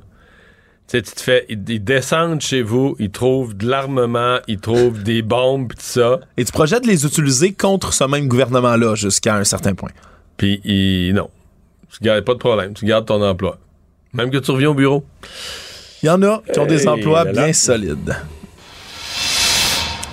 Une histoire qui a retenu l'attention également, là, hier après-midi, au Parc Notre-Dame de Foix, à Québec, un homme qui a réagi avec rapidité pour potentiellement sauver la vie d'un enfant qui est resté coincé sous un godet, la fameuse pelle qu'on retrouve au bout d'une pépine, équipement extrêmement lourd qui avait été laissé sur place par un entrepreneur sur le Mais pas toute la pépine, juste la pelle. Juste la pelle, mais faut, faut se situer, là, une pelle, là, c'est gros comme un homme, là, c'est Ouais, énorme, ouais, là, cette pelle-là. Est-ce qu'on peut parler d'imprudence, d'une pelle laissée. euh, On sait pas pour l'instant s'il y a une imprudence en tant que telle, puis on s'imagine que ce genre d'équipement-là ne basculera pas comme ça, mais pourtant, avec des enfants qui ont joué dessus, cette pelle-là a fini par basculer et pas euh, n'importe où, n'importe comment, sur un enfant de 10 ans, un jeune garçon qui jouait dessus, qui est resté coincé, qui commençait à manquer de souffle de par le poids euh, de l'équipement qui l'écrasait. Heureusement, un bon samaritain, on va l'appeler comme ça, Cédric Durand, un homme qui, en voyant les enfants paniquer, a est accouru, a soulevé la pelle, puis même lui, en ce moment, n'est pas capable d'expliquer, lorsqu'on lui demande comment il l'a fait, d'expliquer comment il a levé cette pelle-là, poussé d'adrénaline. D'après moi, ouais, d'après moi, il doit avoir un petit goût d'adrénaline d'ingencive quand il a levé ça. Là. Ouais, c'est le genre de moment où on agit là sous l'impulsion et heureusement qu'il le fait parce que le, le jeune était inconscient à l'arrivée des pompiers et des ambulanciers sur place. Il a été transporté à l'hôpital pour traiter des blessures. Il ce que je comprends, c'est qu'il l'a levé juste, il l'a décollé de taille, il l'a juste levé assez pour pouvoir glisser l'enfant, sortir l'enfant de là. là. Mais c'est ce qu'on comprend de l'histoire effectivement parce que Il l'a pas pitché, euh, il l'a pas il pitché l'a dans pas lancé euh, dans ça, les pâquerettes un peu plus loin parce Mais que c'est un quand même, équipement je sais pas très que- lourd. Je là. sais pas comment ça peut. Écoute, le métal de ça, c'est gros. Là, Ouais, c'est une pièce, c'est, on pourrait rentrer à deux dans la pelle, là, Je souvent. sais pas comment ça peut peser. Là. C'est un équipement qui est extrêmement lourd. Donc, heureusement que M. Durand passait par là. Et on, l'enfant, pour l'instant, on ne craint pas pour sa vie, même s'il est hospitalisé. Une étude qui a été publiée par le New England Journal of Medicine a fait beaucoup jaser parce que un médicament qui est conçu pour lutter contre le diabète permettrait de perdre jusqu'à 20% du poids corporel, selon cette étude-là. Et on aurait donc, selon certains, ben, l'espèce de médicament miracle qui permettrait de lutter contre l'obésité Et là, tu me et donnes de faire perdre le poids. Dès que tu me dis médicament miracle, là, tu me donnes confiance. Ouais, c'est qu'on envoie deux, trois des, euh, des annonces comme ça sur Internet quand on se promène, là, qui flashent dans le coin de votre écran. Là, perdez du poids rapidement, les médecins le recommandent. Ça a toujours l'air d'une arnaque. Et dans ce cas-ci, encore une fois, il faut le prendre. C'est un journal de médecine quand même. C'est un journal de médecine, mais il faut le prendre avec un grain de sel. Parce que c'est un médicament, la tirzépatide, qui permet, entre autres, là, aux gens de, de- de combattre le diabète, de lutter contre le diabète. Mais on s'est rendu compte dans une étude clinique que lorsqu'on en injectait une fois par semaine pendant 72 semaines aux patients, ben, ils pouvaient perdre jusqu'à un cinquième de leur poids, justement. Mais là, voici l'arnaque dans tout ça. C'est c'est faut que ça soit combiné avec un régime alimentaire sain et un programme de remise en forme. Quand même. Tu Ouais. c'est- sûr que quand tu là, ajoutes faudrait- ces deux éléments-là. C'est ça, faudrait essayer le régime alimentaire sain et la mise remise en forme sans le, le, le, le je sais pas quoi. Là. Exact. Mais tout de même, tu on a comparé. Mais peut-être que ça accroît l'effet. Mais ça accroît l'effet parce qu'il y avait quand même des patients qui ont reçu un placebo dans ce groupe d'études-là. Sur les 2500 participants qui étaient en surpoids ou obèses, il y en a qui ont reçu un placebo. Puis ceux qui ont reçu les, ces injections-là, euh, qui étaient véritables du médicament, mais ont vraiment perdu beaucoup, beaucoup, beaucoup de poids. Parce que ça crée un sentiment, ça imite l'hormone qui crée le sentiment de satiété. Tu sais, quand tu as terminé ton repas, là, la grosse dinde de Noël, t'es plein, là, Ah, enfin, j'ai bien mangé, je suis bien rempli. Mais ça imite cet effet-là, un peu. Et donc, on sent qu'on a bien mangé, qu'on est repu. Ça Mais- permet de moins, moins se gaver, si on veut, Ouais. quand, on a, quand on a vraiment faim. Mais le- un des problèmes, c'est qu'on l'écoute pas, sa satiété. non. Parfois, non, c'est bon, hein, un morceau de brownies, puis un deuxième, même quand on... J'écoutais un expert là-dessus qui disait Ouais, mais c'est parce qu'on l'écoute pas, ça, ça, à un moment donné, là, on n'est pas. On, le sait qu'on a assez mangé, là. On n'a plus vraiment faim, là. je veux dire, le dernier quart de l'assiette, parce que c'est bon. on mange comme des défoncés, on mange comme des gros cochons, c'est sûr. On aime ça, c'est bon. Puis après ça, on rajoute un dessert ou quelque chose d'autre, un fromage par-dessus. Mais est-ce que vraiment on est en mode alimentaire, qu'on sent qu'on a besoin de se nourrir? Non, on, on sait.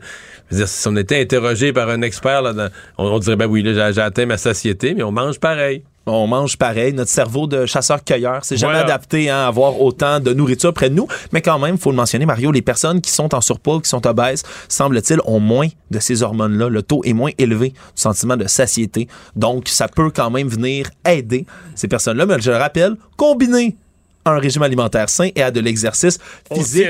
et on le dit surtout, c'est que si du jour au lendemain, vous arrêtez ces injections-là, ben, les effets ne vont pas se poursuivre si on continue pas d'avoir ce mode de vie sain-là.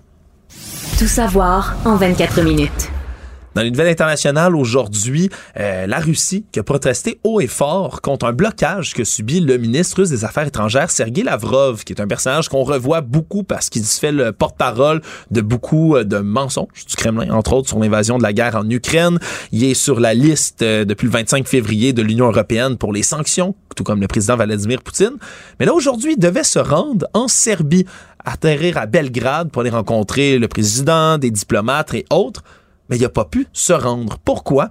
Parce que les pays autour de la Serbie, soit la Bulgarie, la Macédoine du Nord et le Monténégro, eux, ont décidé de fermer leur espace aérien pour éviter que le monsieur Lavrov puisse se rendre Puis Il n'y a plus de chemin pour passer. Là. Ben, il n'y a plus de chemin pour passer et même que c'est une source diplomatique russe qui a été citée par l'agence de presse Interfax, entre autres, lui a dit mot pour mot, la diplomatie russe n'a pas encore appris à se téléporter. Donc non, ils n'ont pas pu se rendre en Serbie et c'est dénoncé évidemment haut et fort du côté russe. On dit que c'est un manque de, bonne volonté, on veut éviter les pourparlers diplomatiques, mais ça démontre quand même que quand on s'unit, on s'entend, il y a des sanctions comme ça qui peuvent fonctionner puis avoir des extraits euh, des, effets, pardon. il, a fait un, il, a fait un, zoom avec les Serbes. Je sais pas s'il a fait un zoom aujourd'hui, mais chose certaine, il n'a pas pu atterrir à Belgrade. Une autre nouvelle qui provient de Russie également, c'est les ventes de voitures neuves qui poursuivent leur dégringolade en Russie. Et là, on dit que sur un an, c'est 83,5% de baisse de ventes de voitures neuves qui se sont faites en Russie. Des chiffres extrêmement importants. Là, juste au mois d'avril, c'était une baisse de 52% Et donc, on voit là, que ça descend de manière vertigineuse. Évidemment, il y a deux raisons qui expliquent tout ça, qui sont liées de près ou de loin avec les sanctions économiques qui sont imposées à la Russie. On parle bien sûr de l'inflation et du rouble qui a perdu beaucoup de sa valeur, ce qui décourage les gens à aller acheter une voiture. Mais il doit leur manquer des composantes aussi pour fabriquer, parce que pour vendre des voitures neuves, il faut que tu en fabriques. Il y a les semi-conducteurs, entre autres, qui sont devenus une partie euh, vraiment euh, euh, qui, qui, est indispensable pour la partie électronique des véhicules. Oui. Puis là, il n'y en a plus en Russie, on n'en fournit plus. Il y a une pénurie de semi-conducteurs dans le monde entier. Hein. Si vous avez tenté de vous commander une voiture neuve, vous savez euh, sûrement que ça prend 12 euh, mois, voire 24, un, deux ans des fois pour avoir sa voiture. Mais en Russie, c'est toutes sortes de pièces détachées. L'exportation de pièces détachées des entreprises mères est bloquée jusqu'à la Russie, ce qui fait qu'on n'en a pas des pièces, de viser juste, Mario, on en a de moins en moins et ça fait que la production elle-même de voitures est en baisse de 85,4% en Russie sur un an. Donc, on ne peut plus produire de voitures et même le gouvernement qui a allégé les normes pour la fabrication des véhicules sur son territoire, il autorise entre autres la production de véhicules qui n'ont pas de frein ABS ou même pas de coussin gonflable, Mario. Tellement on, manque de pièces. Et donc, il y a des véhicules qui sortent, qui sont pas complets. Il manque des morceaux. Un peu dangereux, mais on préfère sortir ceux-là plutôt que d'en avoir aucun. Ça démontre quand même, d'un bon côté, que les sanctions russes euh, contre les Russes fonctionnent. Et une autre sanction qu'on a vue aujourd'hui qui a pris effet, mais le ministère américain de la Justice qui a saisi aujourd'hui deux avions qui appartiennent à l'oligarque russe Roman Abramovich, un ancien propriétaire du club de football très connu de Chelsea. Et donc, euh, on saisi deux avions, puis pas des il petits avions. Il avait essayé d'être épargné, lui, en disant qu'il avait un rôle dans les négociations, qu'il pouvait être un promoteur de la paix. Et théoriquement, il est toujours pas sur la liste des personnalités sanctionnées par les États-Unis. Pourquoi on a saisi ces jets alors? Eh bien, c'est parce qu'il a volé avec ces deux appareils-là sur le territoire russe après la mise en place du 2 mars de régulation américaine sur les exportations. Donc, ces deux avions d'une valeur de 400 millions de dollars, hein, tout de même, qui euh, donc, sont donc saisis. On n'a pas dit où ils sont rendus, mais selon la loi du 2 mars, c'est interdit de déplacer ces avions en Russie. Il le fait quand même et il les a ramenés. Maintenant, c'est deux joies de moins avec lesquelles il va pouvoir se promener encore une fois sur la scène internationale. Euh, il y a un incident qui est survenu la semaine dernière, je ne sais pas si tu avais eu le temps de le voir, Mario, où il y a des avions de l'armée canadienne qui sont en patrouille de routine, en mission autour de la Corée du Nord, dans des eaux internationales, se promènent dans l'espace aérien pour euh, s'assurer que les sanctions qui sont imposées par l'ONU contre la Corée du Nord, qui tente encore de faire des essais nucléaires, soient respectées. Et il y avait eu des avions des forces armées chinoises qui s'étaient dressés devant eux en territoire international, je le rappelle, pour brusquement là, se mettre dans leur trajectoire, les forcer à dévier. Des manœuvres qui ont été là jugées comme dangereuses et dénoncées, même par les forces armées canadiennes. Et là, la Chine aujourd'hui a averti en disant que le Canada s'exposerait à de graves conséquences s'il continuait à patrouiller au large de la Corée du Nord. Et donc là, ça a été fustigé d'une part et de l'autre. Et les tensions sont plus vives que jamais dans cette région-là. Et tout ça, je rappelle, même si on se promène dans des zones qui sont internationales et qui sont pas censées être contestées comme ça, des manœuvres qui sont extrêmement dangereuses là, pour l'aviation. On dit que les pilotes canadiens pouvaient voir le visage de leur homologue de l'autre côté. C'est tendu avec la Chine quand même. Ça commence à être tendu, de, Plus, en plus dans cette, euh, dans cette région-là du monde. Elon Musk, notre milliardaire fantasque préféré, aujourd'hui, ben, a euh, révélé dans un document boursier là, euh, en disant que Twitter résiste activement à ces demandes d'informations sur les pourriels et les faux comptes, entre autres. Puisque lui, là, déjà dénoncé à de multiples reprises. Il, dit, il dit que le 5% de faux comptes, c'est sous-estimé. Il y, en a, il y a plus de faux comptes que ça. Puis, mais en même temps, euh, tu te demandes, ouais, est-ce qu'il est à l'étape de chercher une façon de se sortir de la transaction? Il dit que non, il dit qu'il veut toujours. Ouais, il dit, il dit que non, il dit qu'il veut toujours, mais pourtant, euh, M. Musk, lui, en ce moment, euh, a l'air de sortir un peu l'excuse là, de, du chien à manger mon devoir, parce que depuis avril, il dit, je vais acheter Twitter pour 44 milliards de dollars. Par la suite, il se rétracte un tout petit peu en disant, j'ai besoin d'une garantie absolue qu'il n'y a pas 5% euh, de faux comptes. Et là, maintenant, il dit qu'en ce moment, il se réserve tous les droits y compris le droit de ne pas consommer la transaction et de résilier même l'accord de fusion à ce moment-là. Et donc, là, les, relations sont extrêmement tendues entre lui et Twitter. Est-ce que c'est ça? Est-ce qu'il veut faire baisser le prix? Ou il veut carrément se sortir de la transaction? C'est un peu la question qu'on se, se, pose. Il y a toutes sortes de spéculations, effectivement, qui entourent ces manipulations qui pourraient avoir lieu dans le cas de M. Musk tout à l'heure, on est, euh, on en a parlé, puis c'est désormais officiel. Le premier ministre Boris Johnson a réussi à sauver son poste hein, après des mois et des mois de scandale du Partygate, ces fêtes qui se sont poursuivies en plein confinement au 10 Downing Street. Boris Johnson, qui continue à être, euh, semble-t-il, en Teflon, a remporté là par 211 voix contre 148 au sein de son caucus. Ça a l'air d'une ouais, ça a l'air d'une victoire claire. Mais ce qu'il faut que les gens comprennent, c'est que c'est pas une victoire comme au Parlement, là, au 211, comme 142, c'est dans son parti.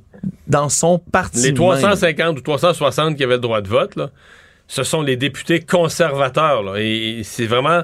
C'est un vote dans son parti. Donc, c'est 54 députés de son parti qui avaient demandé un vote de confiance.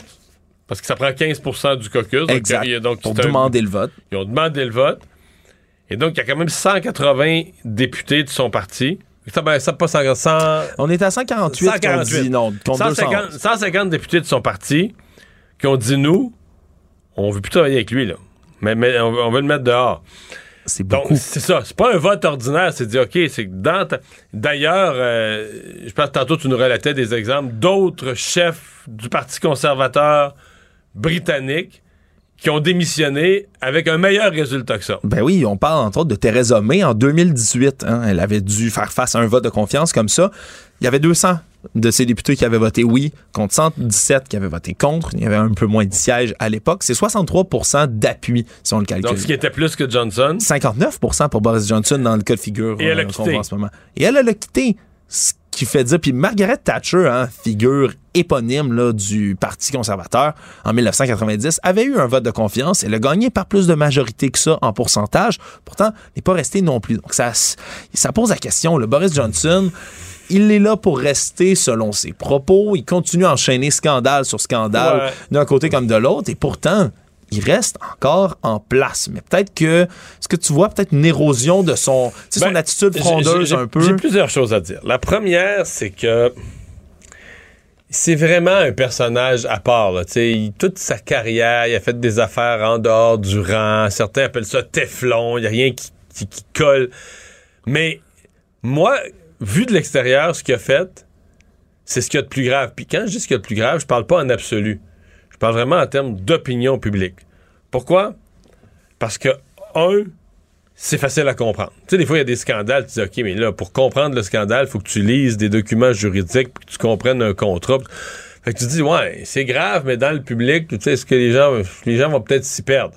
Là, organiser un party, tout le monde sait c'est quoi. Tu fais un party. Puis les gens savent, moi, j'habite au Royaume-Uni, son gouvernement m'interdisait de faire des rassemblements, donc j'avais pas le droit de faire des parties, j'avais pas le droit d'inviter de la famille chez nous.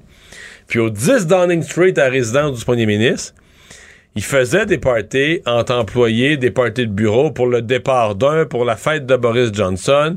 Il était 30, il était 40, tout le monde appelle ça, tout le monde amène son vin, un vin et fromage. Puis il y en a eu plusieurs, pas juste une fois, plusieurs parties. tu dis, OK, c'est simple, c'est clair, c'est concret comme scandale, c'est compris par tout le monde. Nous autres, les parties étaient interdits. Lui, il trichait. Celui qui donnait la directive trichait et en faisait. Puis, c'est le bon vieux, faites ce que je dis, faites pas ce que je fais, là, de, se prendre des privilèges, de donner aux gens des sacrifices, de se prendre des privilèges. Moi, dans mon livre, je te dis tout ça pour te dire, dans mon livre à moi, il était fait à l'os. C'était quelque chose de tellement mortel. Ben, D'ailleurs, dans l'opinion publique en général, d'un sondage, on aurait l'impression qu'il va pas regagner l'élection. Mais là, ça a l'air que pour obtenir la confiance de ce député, il leur a fait tout un speech, puis il leur a dit, je vais regagner une autre élection pour vous. Ouais, puis en plus de tout ça, ordinairement, il pourrait y avoir des spéculations. on se pourrait dire, OK, mais est-ce qu'il était vraiment présent? Est-ce que ça se passe à sa résidence? Il y a des photos à l'appui, non seulement ça, mais en plus, il y a un rapport qui a été publié par un ah, fonctionnaire, Sue Gray, dans lequel le premier ministre est sévèrement blâmé pour le laisser aller dans sa résidence de fonction. Il y a eu des amendes de police, parce qu'il n'a pas respecté les propres lois que lui imposait. On est vraiment... Là, il va payer l'amende. Il va payer l'amende. Puis on va passer l'éponge puis on va passer l'éponge. Du moins, c'est ce qu'il va tenter de faire parce que en étant victorieux comme ça, il peut pas être visé par une autre motion de défiance pour un an. non, mais il est fragilisé, c'est ça. Est-ce que ça va être est-ce que ça va être vivable? Est-ce que ça va être fonctionnel dans son propre parti? C'est un peu ça la question. Tout savoir en 24 minutes. En terminant, Mario, une nouvelle, euh, nouvelle, pas nouvelle, mais dont, dont, je voulais te parler, un phénomène plutôt sur Internet qui a pris euh, une drôle de tournure en fin de semaine, euh, celle qui entoure le film Morbius. Morbius, j'imagine que ça te dit rien, puis pour cause, Mario. C'est un des films dans la grosse, énorme saga, tu sais, Marvel, les super-héros bien connu, les droits sont divisés. Euh, c'est Sony qui possède toujours, contrairement à Disney qui a à peu près tous les super-héros imaginables, Sony possède toujours la franchise autour de Spider-Man, entre autres, et veulent pousser une espèce d'univers euh, multiple, comme Marvel le fait, avec les méchants de Spider-Man, et c'est un film qui entoure un des méchants. Bref. Morbius. Morbius, le problème, c'est que c'est sorti un peu plus tôt cette année et c'est un des pires films, toutes catégories confondues, qui est sorti cette année. Les critiques l'ont écorché. Il obtient 35 là, sur Metacritic, entre autres, un des sites bien connus de cote. Il y a eu 160 millions de recettes de par ce le monde. Ce qui est un flop. Ce qui est un flop ahurissant. Et sur Internet, ce qui est arrivé, c'est que dans les derniers mois, les gens se sont mis à rire de ça en faisant des mimes, comme ça se fait souvent sur Internet, les fameux mèmes, hein, ces images humoristiques. Les gens se sont mis à repartager des photos de salles bondées, de colisées remplis en disant la foule à Morbius ce soir, j'y étais, on était 25 000 dans le cinéma, les gens applaudissaient, pleuraient. Les gens écrivent des fausses reviews, justement, des fausses critiques de ce film-là en disant c'est génial, je lui donne 100 sur 10. Bref, c'est devenu une espèce de phénomène culturel hilarant dans les de se moquer du film, mais en en parlant bien. En en parlant bien, c'était tellement bon que j'ai pleuré tout le long. C'est des affaires comme ça. Et? Le problème, c'est que là, ben, c'était plus en cinéma, c'est un gros flop. Mais Sony, la compagnie, je sais pas c'est qui dans leur équipe de décision, mais se sont dit Waouh, les gens, il y a tellement de blagues sur notre film, on en parle tellement sur Internet, il y a de l'intérêt, on va leur sortir une fin de semaine. Et l'ont ressorti en fin de semaine, Mario. Et, ça a été... un autre flop absolument monumental. Et là, ben, écoute, les, les, ça engendre encore une fois encore plus de blagues. Ça roule. écoute, c'est même pas là. Ils ont sorti dans 1000 cinémas américains ils ont reçu à peu près 280 000 C'est rien, rien, rien, rien, rien comme recette de box-office, surtout pour un film de ce déploiement-là. Donc, la preuve que peut-être qu'ils auraient dû passer à autre chose, puis oublier, tenter de se faire oublier plutôt que de leur sortir une dernière fois. D'être critique envers ce qui s'écrit sur les réseaux sociaux et pourquoi les gens l'écrivent? Résumer l'actualité en 24 minutes, c'est mission accomplie. Mario Dumont. Joignez-vous à la discussion. Appelez ou textez le 187 Cube Radio 1877 827 2346.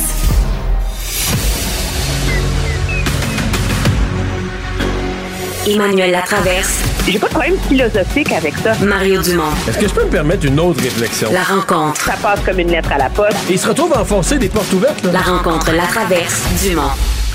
Emmanuel Latraverse se joint à Mario et moi pour parler politique. Salut Emmanuel.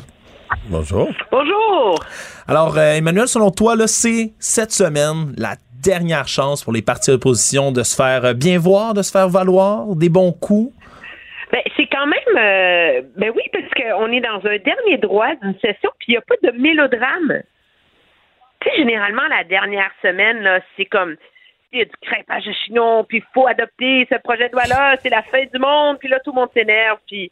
Mais là, on n'est pas là-dedans. Du tout, du tout, du tout. Euh, euh, et donc, c'est le dernier moment de laisser une impression, puis c'est d'autant plus important que pour deux des trois partis d'opposition, il y a comme une feuille blanche dans ma tête. Est-ce que c'est est-ce que c'est la force de la Quand tu dis une feuille blanche, excuse-moi, tu dis une feuille blanche, Ben, je veux je dire de, de bilan de session parlementaire? Non, non, non, ils vont chacun avoir le bilan de ce qu'ils ont fait, pas fait, etc. Mais, tu sais, je me dis, euh, Québec solidaire, OK? Droit au télétravail, un mois de congé par année.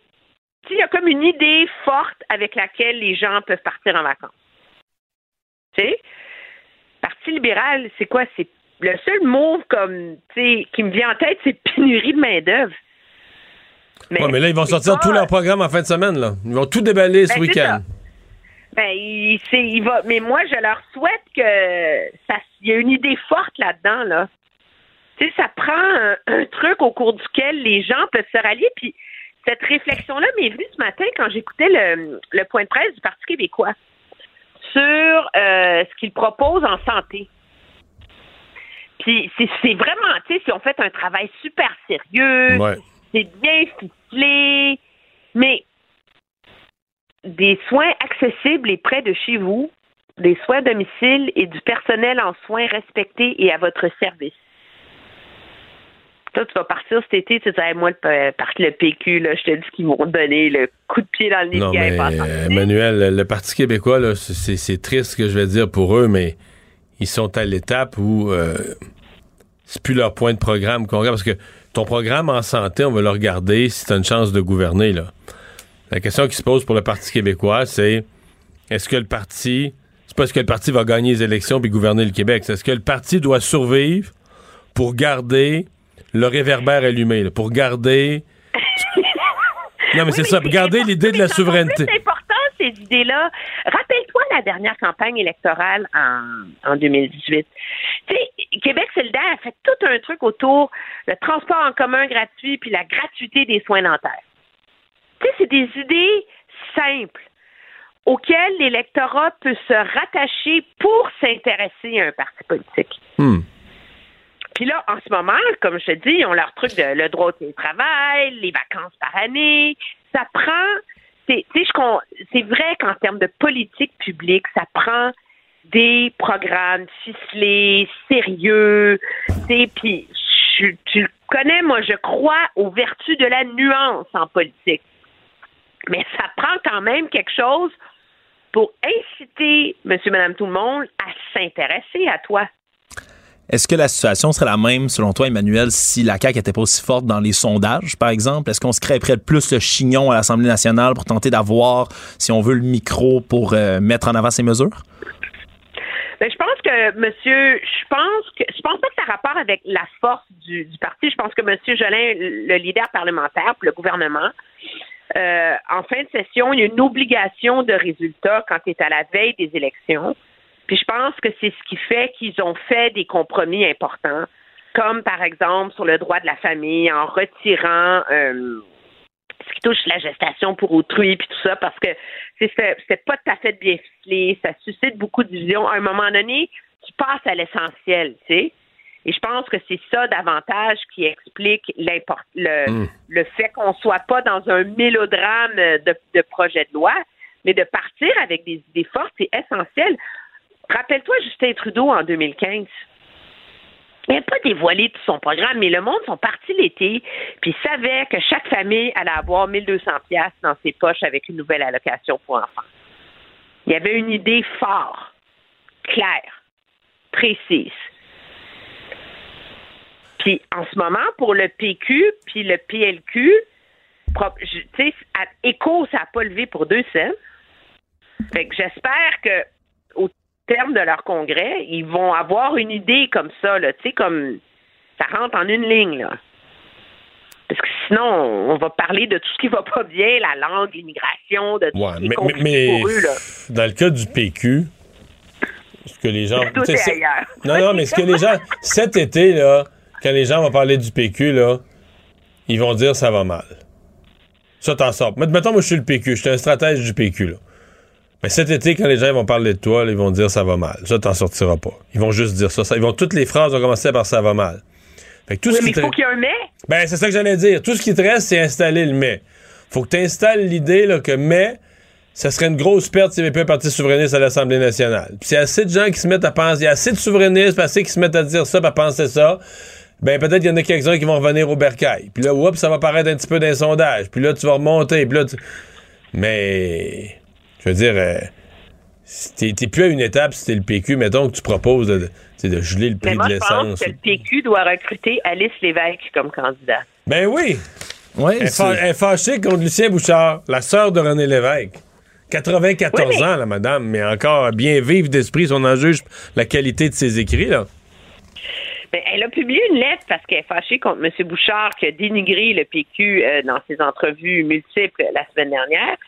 Mais quand je lisais sa lettre, je me suis dit, c'est un des beaux plaidoyers que j'ai vus pour le PQ Vraiment? dernièrement. Puis pas exagéré, elle pas euh, balance les choses, elle dit non, les partis sont pas éternels, c'est bien balancé comme lettre, mais elle parle du rôle précieux du Parti québécois dans la société. Non, c'est... Tu sais, c'est... Puis, ça m'a flashé parce que PSPP s'est fait poser la question, Paul Saint-Pierre Plamondon, pendant son point de presse sur la santé, puis il l'avait pas lu. Il était pas au courant de la lettre. Fait que là, je me suis dit, OK, mon Dieu, il y a quelqu'un qui fait pas sa job au Parti québécois, mais je me suis dit, c'est comme il y a des gens qui sont capables d'articuler la pertinence et la force de ce parti-là dans le paysage politique. C'est surprenant. Bon, ça vient de la sœur de, de, René Lévesque qui a 93 ans, mais. Mais il y en aura d'autres, Emmanuel. Moi, je, pense pas. Écoute, le Parti québécois, il est a des racines, il, pas, il est porteur d'un grand projet. Moi, je m'attends. Écoute, je m'attends à ce qu'il y ait des voix fortes qui viennent dire attention, le Parti québécois a une valeur, le Parti québécois amène quelque chose. La, question, c'est plus est-ce qu'il y en aura assez de ces voix? Parce que c'est une chose là, de. C'est une chose pour le PQ d'avoir euh, quelques flashs puis que ça remonte un petit peu. Mais est-ce que ça peut être assez pour gagner des comtés puis maintenir un caucus? Euh, si tu prends le dernier sondage léger à 8% Oublie ça. Oublie ça. Au mieux, au mieux, il y en a un tout seul qui passe dans son comté accidentellement, et qui passe quasiment comme un indépendant qui sauve son comté, mais qui serait probablement Pascal Rubé, puis c'est tout. Au mieux.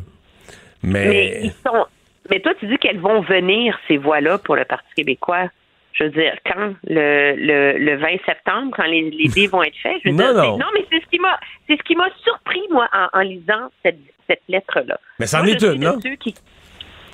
Oui, mais c'est je veux dire, il faut, ça prend une campagne, là. Il faut, faut, faut qu'il y ait plus que Mathieu Bocoté, puis la sœur de René Lévesque sur la place publique qui défend la pertinence de ce parti-là. Je veux dire, sinon, il, il s'en va. Euh, même le chef a l'air de plus y croire. C'est ça le problème. Quand tu dis le chef, tu parles-tu de l'ancien chef Lucien Bouchard ou tu parles de l'actuel chef Paul Saint-Pierre Plamondon? Je parle de l'actuel chef. Il a plus l'air d'y croire, je dirais pas ça. Mais je pense qu'il trouve ça dur, c'est sûr. Ben, moi, je trouve qu'il est complètement déprimé, là. Ah ouais? Moi, je, je l'enverrais en vacances, là une semaine, décroché. Après ça, je l'enferme dans un chalet avec euh, Pierre Curzi pour y apprendre à faire des discours. Puis 4-5 euh, allumés, là. Puis là. Euh, arrête d'en ajouter, parce que, arrête d'en ajouter, parce que là, il va être prêt après l'élection.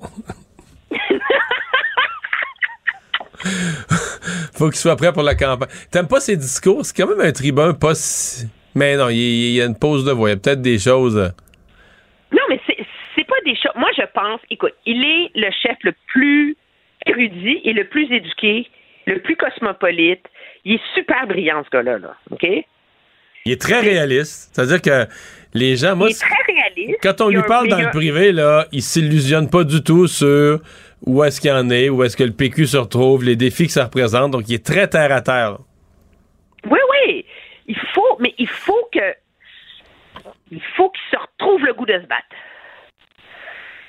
Impératif. Bon. Impératif. Bon. Bon, bon. On a un programme pour lui. Tu as donné les grandes lignes de ce qu'il doit faire. En tout cas, si. S'il y a une voix, en tout cas, Emmanuel, qui va pas s'élever pour faire euh, l'éloge du Parti québécois, mais c'est euh, c'est plus, disons, celle de Bernard Drinville, qui demain ben, va devoir quand même répondre à beaucoup de questions, je pense, à plusieurs interrogations, et du public et de la presse. Oui, puis que la parce que autant la candidature de Drainville a un peu bousillé la l'entrée en scène de Caroline Saint-Hilaire. Autant Caroline Saint-Hilaire, elle a placé la barre pas mal haute sur comment se dépatouiller avec son revirement souverainiste, de son abandon de la souveraineté, le troisième lien. Elle a, elle, elle a réussi à bien manœuvrer ça depuis 48 heures, là. Et donc, ça met la barre encore plus haut. Tu sais, il ne peut pas se rabattre sur le fait qu'elle, elle est, elle est foirée, là. Là, tu dis, ah, ben, finalement, Drainville, c'était mieux que Saint-Hilaire. Non, Saint-Hilaire, elle a super bien réussi. maintenant, la barre est encore plus haute, puis plus difficile pour M. Drainville parce que il va être attendu, je pense, par des questions autrement plus corsées que celle auxquelles Caroline Saint-Hilaire a eu droit. Entre autres, sur la question de la souveraineté, pour moi, ils sont sur deux planètes. Caroline Saint-Hilaire a été députée du Bloc. Elle a quitté, ça fait plus de 14 ans. Euh, entre-temps, elle a été mairesse de Longueuil, une grande ville où elle a dirigé dans son, dans son caucus de, de de candidats puis de, conseils municipaux. Il y avait des fédéralistes, des souverainistes, les gens qui votaient pour elle, plein de fédéralistes qui l'adoraient comme mairesse, qui trouvaient que c'était une super mairesse qui votait pour elle. Fait tu comprends? Hein? Puis quand elle a fait la joute, mettons, ça te parlait pas de souveraineté toutes les cinq minutes, tout énervé, là. Tu donc, non, mais pour moi, pour moi, c'est, on est complètement, complètement ailleurs. Bernard Drinville, veut dire, il était au parti. La dernière fois que le Parti québécois était au pouvoir, il y a, il y a 7-8 ans, il était un joueur clé de cette équipe-là. Il était le, des ministres les plus seniors, les plus stratégiques de l'équipe. Puis ensuite. Il voulait être chef. Ben, c'est ce que j'allais dire. Ensuite, il a voulu être chef. Donc, ça n'a rien à voir. C'est un engagement péquiste, souverainiste, beaucoup plus fort, beaucoup plus récent, beaucoup plus intense. Et donc, beaucoup plus, un virage beaucoup plus abrupt. C'est un virage en épingle que lui a à faire. Oui, puis un virage en épingle où il doit convaincre que c'est l'épingle est encore plus petite parce qu'il doit convaincre que c'est pas par opportunisme. OK, moi, je, sérieusement, t'abandonnes pas un contrat de la taille de celui qui avait comme animateur au 98.5 pour aller faire une pièce comme en espérant être ministre au gouvernement. Mais les gens, il, y a plein de raisons pour faire de la, de la politique. Lui, il s'en va dans un comté facile, là.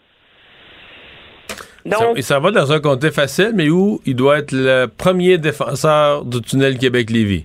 Ça s'appelle le bitube, Mario. Oui, je sais, le bitube. Mais là, le bitube, d'après moi, euh, ça va être. Euh, Monsieur Drainville va avoir pas mal de porte d'art mettre dans le tube sur toutes les, toutes les déclarations qu'il a faites sur le troisième lien. Donc, euh, ça va être il y a deux segments compliqués de sa conférence de presse demain. Deux sujets où tu dis ouch, euh, faut que tu réussisses à atterrir tes messages avec un mélange de d'habileté, d'humilité, puis tu sais pas quoi, là. Mais c'est comme si c'était, c'est une bonne idée, mais on, je me demande si on a sous-pesé tous les risques. Je me faisais la réflexion quand on était en honte ce matin. Est-ce que Bernard Drinville est le Gertrude Bourdon de François Legault? Une bonne question. On va le savoir. On va le savoir demain. recrue qui devient un boulet? C'est une très bonne, euh, euh, c'est une très bonne question, puis on va surveiller ça demain, puis on va s'en reparler par ailleurs demain. Merci, Emmanuel. Promis, bye. Salut. Combiner crédibilité et curiosité. Mario Dumont. Cube Radio. Et c'est l'heure de parler sport avec euh, Mathieu Boulet. Salut Mathieu. Hey, salut Mario. Euh, Qu'est-ce qui se passe avec euh, Soccer euh, Canada? Ben, je te dirais, Mario, euh, une autre semaine, un autre scandale, une autre fédération canadienne. On dirait que c'est une après l'autre. En fin de semaine, il y a eu l'annulation des, des matchs internationaux euh, qui visent à préparer l'équipe canadienne masculine en prévision de la Coupe du Monde là, qui a lieu à l'automne, dans le coin du mois de novembre au Qatar. Là, le problème, c'est que je ne savais pas ça avant, avant fin de semaine, c'est que l'équipe nationale canadienne féminine et masculine euh, ils ont une convention collective avec les dirigeants de avec Soccer Canada. Ça, je savais pas ça avant la fin de semaine. Et là, les, joueurs ont dit Oh, attendez une minute, on, va se reparler, on va, faire quelque chose d'important. Là, les gars, les gars et les, gars de l'équipe nationale ont le gros bout du bâton. Là, première participation à la Coupe du Monde depuis 86, ils exigent euh, des revenus plus élevés liés aux matchs internationaux qui se passent au Canada. Ils, ils veulent un pourcentage des gains euh, dans les différentes Coupes du Monde, masculines et féminines. Et l'autre chose aussi, ils veulent aussi le développement d'un circuit féminin au Canada. Ça, là, ça veut dire que les gars négocient en même temps pour les filles. Fait que pour, amener une convention, pour amener une convention collective, moi, je trouve ça très bien, by the way. Hein. Je trouve ça très, très bien, très, très intelligent de la part des hommes de, de vouloir avoir amélioré le sort des femmes en même temps parce que les femmes aussi souffrent. Parce que malgré tous les succès des équipes féminines, là, je crois pas que les filles roulent sur l'or. Euh, le problème aussi, que Mais de toute façon, est-ce que le Canada a le choix? Aux États-Unis, ils ont donné la parité il y a un mois à peu près. là. c'est ça, c'est ça, exactement. Que je vois pas Ouais, comment le- au Canada. Il me semble que c'est. Sais, ça met la barre, là. euh, tu sais, le Canada arrivé avec quelque chose qui serait pas la parité. euh, D'habitude, on se vante toujours qu'au niveau social et autres, on est devant les États-Unis. Il me semble que celle-là serait compliquée. non, je sais pas. Oui, oui, non, non. Moi, moi qu'est-ce que le point que, que je veux amener là-dessus, euh, Mario, c'est que Soccer Canada, ça aussi, je l'ai appris dans les dernières heures.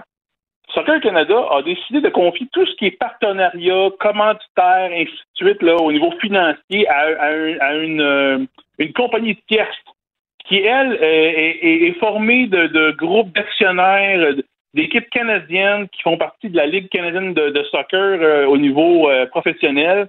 Et là, là, ce- cette tierce partie-là a comme tous les tous les, les- tous au niveau financier de Soccer Canada. Les demandes de l'équipe canadienne, des ma- masculines, ne peuvent pas nécessairement être entendues par Soccer Canada. Il faut qu'ils passent par l'autre gang, là, le- la tierce partie. Fait que là, on se ramasse dans un micmac assez incroyable. Puis là, je me dis, ben voyons donc. On participe à la Coupe du Monde euh, pour la première fois depuis 86. Là, il y a une histoire de convention collective qui arrive dans, en, plein milieu de, en plein milieu de la préparation pour euh, la Coupe du Monde. On n'est pas capable de s'entendre et du, du côté de Soccer Canada ne veulent pas en rien entendre parce qu'ils disent que financièrement, c'est pas viable. Mais si tu veux faire avancer le soccer au Canada, il faut que tu donnes plus. Il faut que tu investisses des millions de dollars dans, dans, dans ce sport-là. Si tu veux que, que l'équipe canadienne devienne encore meilleure, on a des meilleures infrastructures. Tu sais, un ensemble de l'œuvre, l'ensemble de l'œuvre, Mario, faut que le, le soccer, s'il veut passer au prochain niveau, on doit investir dans nos, dans nos in- infrastructures, mais Soccer Canada a pas l'air intéressé. On dirait qu'ils sont comme dans un autre, dans un autre monde. Ils se taguent, OK, Ouais. on, a une, on a une participation à la Coupe du Monde, mais là, ouais, mais là, euh, on peut pas vous donner plus, là. Mais là, non, ça marche pas, là. Là, l'équipe nationale a vraiment le gros bout du bâton, Mario, et je peux te dire que présentement, je suis le président euh, euh, Bantis, le, le président de Soccer Canada, je marcherai les faufounes serrées, vraiment. Ouais, il va être sous haute surveillance dans, dans tout ça. Un contrat euh, signé par le Canadien avec un joueur, bon, est-ce qui était euh, indispensable, précieux, Chris Weidman? Ben, je te dirais pas indispensable, mais je pense qu'il a rendu de fiers services aux Canadiens l'année passée avec un euh, là, ils ont il a signé un contrat de deux ans aujourd'hui. Euh, pas un des gros montants. 750 000 la première année, 775 000 la deuxième année. Quasiment le salaire minimum de la Ligue, ça, là. Ben, tout à fait, mais c'est pas un gros risque de la part de Ken Hughes.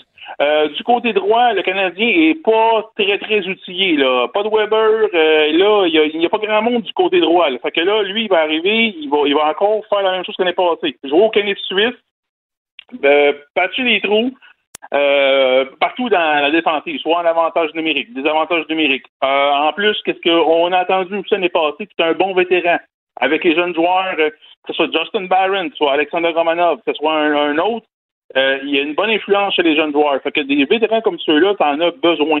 est-ce que c'est est-ce que c'est Bobby Orr qu'on a signé aujourd'hui? Non. Mais par exemple, ce gars-là peut amener, peut rendre encore de. Il y a des bons, ouais, il y a des bons réflexes offensifs. oui. Défensivement, c'est inégal. C'est-à-dire que c'est défensivement, il jouait pour l'équipe qui a accordé le plus de buts, je pense, dans toute la ligue. Là. oui, mais, mais, sauf que je retiens beaucoup une chose de Chris Weidman. Il avait démontré du leadership à plusieurs reprises. Oui, il a une bonne attitude, il a une bonne attitude, puis souvent il s'est battu avec des plus gros, il est allé défendre ses coéquipiers, puis il était le plus petit du Canadien sur la glace. Tout à fait. À lui, là, il a le cœur gros comme la, la, centre belle, puis euh, j'ai aucun doute sur les, bonnes intentions que ce gars-là a. Est-ce que est-ce que c'est ma signature préférée de l'été qui vient d'être faite? Je pense pas. Euh, est-ce qu'on va avoir droit à d'autres signatures? Non, mais à ce prix-là, euh, à ce prix-là, en même temps, on peut pas s'arrêter et faire comme si l'avenir de l'équipe venait de se jouer. non, mais sérieusement, on rend disponible, comme tu dis, un couteau, un petit couteau suisse qu'on met de côté. Euh, un joueur qui peut faire toutes sortes d'affaires, qui a une bonne attitude, puis on le signe. il est là. Ben oui, exactement. Puis là, il y a, d'autres signatures qui s'en viennent pour le Canadien. Puis évidemment, là, depuis quelques jours, Mario, quand tu vois les journaux un peu partout, qu'est-ce qui est la question? C'est qui le Canadien va repêcher au premier rang? Euh, je suis rendu, on est devrait à moins d'un mois du repêchage, je suis déjà tanné d'en entendre parler. Parce que à Montréal, tout est, plus gros à ce niveau-là. Et moi, je laisse, ça dans les mains des, recruteurs et des recruteurs du Canadien. Ils savent ce qu'ils font. Ils ont fait des entrevues à la fin de semaine euh, à Buffalo euh, lors du combine. Test physique. ça a l'air que le Canadien a été les plus serrés au niveau des entrevues, au niveau les plus difficiles. Euh, je veux dire, euh, moi, je comprends pas pourquoi à Montréal, euh, le, premier choix, le premier choix devient un, un, tu sais, ça devient quasiment plus important qu'un discours du premier ministre. on n'en a pas souvent, puis on a fini dernier, on a souffert, avec on va être sûr qu'on va en profiter. Hey, ce soir, Oilers Avalanche, est-ce qu'Edmonton a encore des ressources? Est-ce qu'ils vont avoir un sursaut de fierté à domicile pour pas se faire balayer ou est-ce que l'Avalanche sont juste trop forts? Ah, moi, je pense que l'Avalanche est trop fort. Euh, je, je, pense vraiment là, qu'ils vont finir ça ce soir. Ils vont devenir la première équipe à, à, à se qualifier pour la finale de la Coupe Stanley. Et là, ils vont attendre, en attend, ils vont attendre après les Rangers ou le Lightning, qui là, eux autres sont engagés peut-être dans une lutte de 6 ou 7 matchs. Et ils vont arriver contre une équipe qui va être quand même amochée en finale de la Coupe Stanley. Puis l'Avalanche du Colorado, ben, ça patine tellement vite que je vois pas comment les Rangers ou le Lightning peut, euh, peut arrêter l'avalanche cette année. c'est parce que là, l'avalanche, mettons qu'ils gagnent ce soir, corrige-moi, il y aurait 10, ils ont perdu deux contre Saint-Louis, hein? Oui. Donc, ils auraient gagné 10 matchs en 12. En 4, en, la première série, euh, en 6 l'autre, puis en 4 l'autre, ça fait qu'ils auraient joué 12 parties. Puis ils auraient ah joué 14 parties, puis ils en auraient gagné 12. exact. C'est phénoménal qu'est-ce qu'on réussit. Et surtout, ils n'ont pas. Euh, Darcy Kemper, le gardien numéro un, n'a pas gardé tous les matchs. Euh, ils ont eu besoin de, leur euh, gardien numéro 2, Frank Shoes, qui, qui, qui, qui est arrivé dans la série. ils, ont, tout, ils, ont, du talent, ils ont de la profondeur, ils ont tous les ingrédients. Hey, merci, à demain Mathieu. Bye. À demain, merci. Bye bye. Il analyse la politique, il sépare les faits des rumeurs. Mario Dumont. Cube, Radio. Cube Radio. Cube Radio. Cube Radio. En direct à LCN. Mario Dumont dans les studios de Cube Radio. Euh, Mario, c'est confirmé pour Caroline euh, Saint-Hilaire, confirmé pour Bernard Drinville aussi. Ça va venir tout ça aussi dans, dans Lévis. Des candidats qui attirent beaucoup l'attention, mais la formation politique aussi qui porte bien son nom, la Coalition Avenir Québec. Oui, mais c'est comme si la coalition, c'était depuis toutes ces années, c'est un équilibre. Tout le monde sait qu'il y a des souverainistes, qu'il y a des fédéralistes, mais que les souverainistes ont accepté, un peu comme François Legault. Il n'est plus question de référendum sur la souveraineté. Mais là, c'est comme si l'arrivée de Bernard Drinville, il, est comme tombé pesant dans la balance d'un bal. Ça a comme un peu débalancé. Euh, ça a influencé la façon dont on a reçu la candidature de Caroline Saint-Hilaire, qui, en ce qui me concerne, est rendue complètement ailleurs dans sa démarche. Elle était députée bloquiste, mais ça fait 14 ans. Euh, depuis ce temps-là, elle était mairesse de Londres Longueuil, ouais, mairesse de Longueuil, elle, elle gouvernait, elle dirigeait Longueuil autant pour les fédéralistes que les souverainistes. Euh, donc, puis plus récemment, on l'a vu, elle ajoute, mais t'es pas obsédé de souveraineté pantoute, puis tout ça. Mais euh, l'arrivée de Bernard Drinville dans le décor, lui, c'est pas rien. La dernière fois qu'il y a eu un gouvernement péquiste, il en faisait partie. Il était un des ministres les plus influents, ministre senior. Ensuite, il a voulu être chef du Parti québécois. Donc, lui, sa présence, c'est comme ça amène une grosse dose de souveraineté dans la recette. C'est un peu euh, comme euh, affecter le message. Et Pierre, demain, là, est-ce que ça donne pas raison à Lucien Bouchard qui dit que le véhicule est peut-être plus celui euh, qu'on connaissait? Ben, en parlant ça, du Parti c'est- québécois. ouais, c'est sévère envers le Parti québécois. Moi, je pense que le, le véhicule souverainiste, là, c'est pas la CAQ. Ça demeure le Parti québécois. Euh, la CAQ, c'est une coalition. Puis quand François Legault l'a redit la semaine passée, là, ça se passe dans le Canada. Et je vois pas, sincèrement, moi, je vois pas la CAQ le virer sur un dixaine puis partir à la course à la souveraineté, même s'il se faisait dire non dans un dossier. Euh, je, je vois pas ça. Je pense qu'il pourrait arriver une crise politique majeure. Dans, dans un tel cas, on verrait ce que la CAQ pourrait faire, mais la CAQ va pas un référendum sur la souveraineté dans le prochain Ceci dit, Pierre, demain, c'est toute une conférence de presse que celle de Bernard Drinville sur deux gros sujets. Son virage de la souveraineté à la coalition qui est la CAQ et son virage sur le tunnel Québec-Lévis. Parce que il était pas très favorable, mais là, c'est pas juste de dire qu'il faut qu'il soit un peu favorable ou qu'il se rallie. Non, non, il devient le député de Lévis, donc il devient le, promoteur numéro un du dossier euh, dans l'Assemblée nationale, dans le caucus, etc.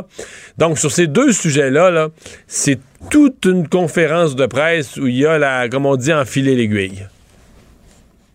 Il faut pas manquer son coup, comme on dit.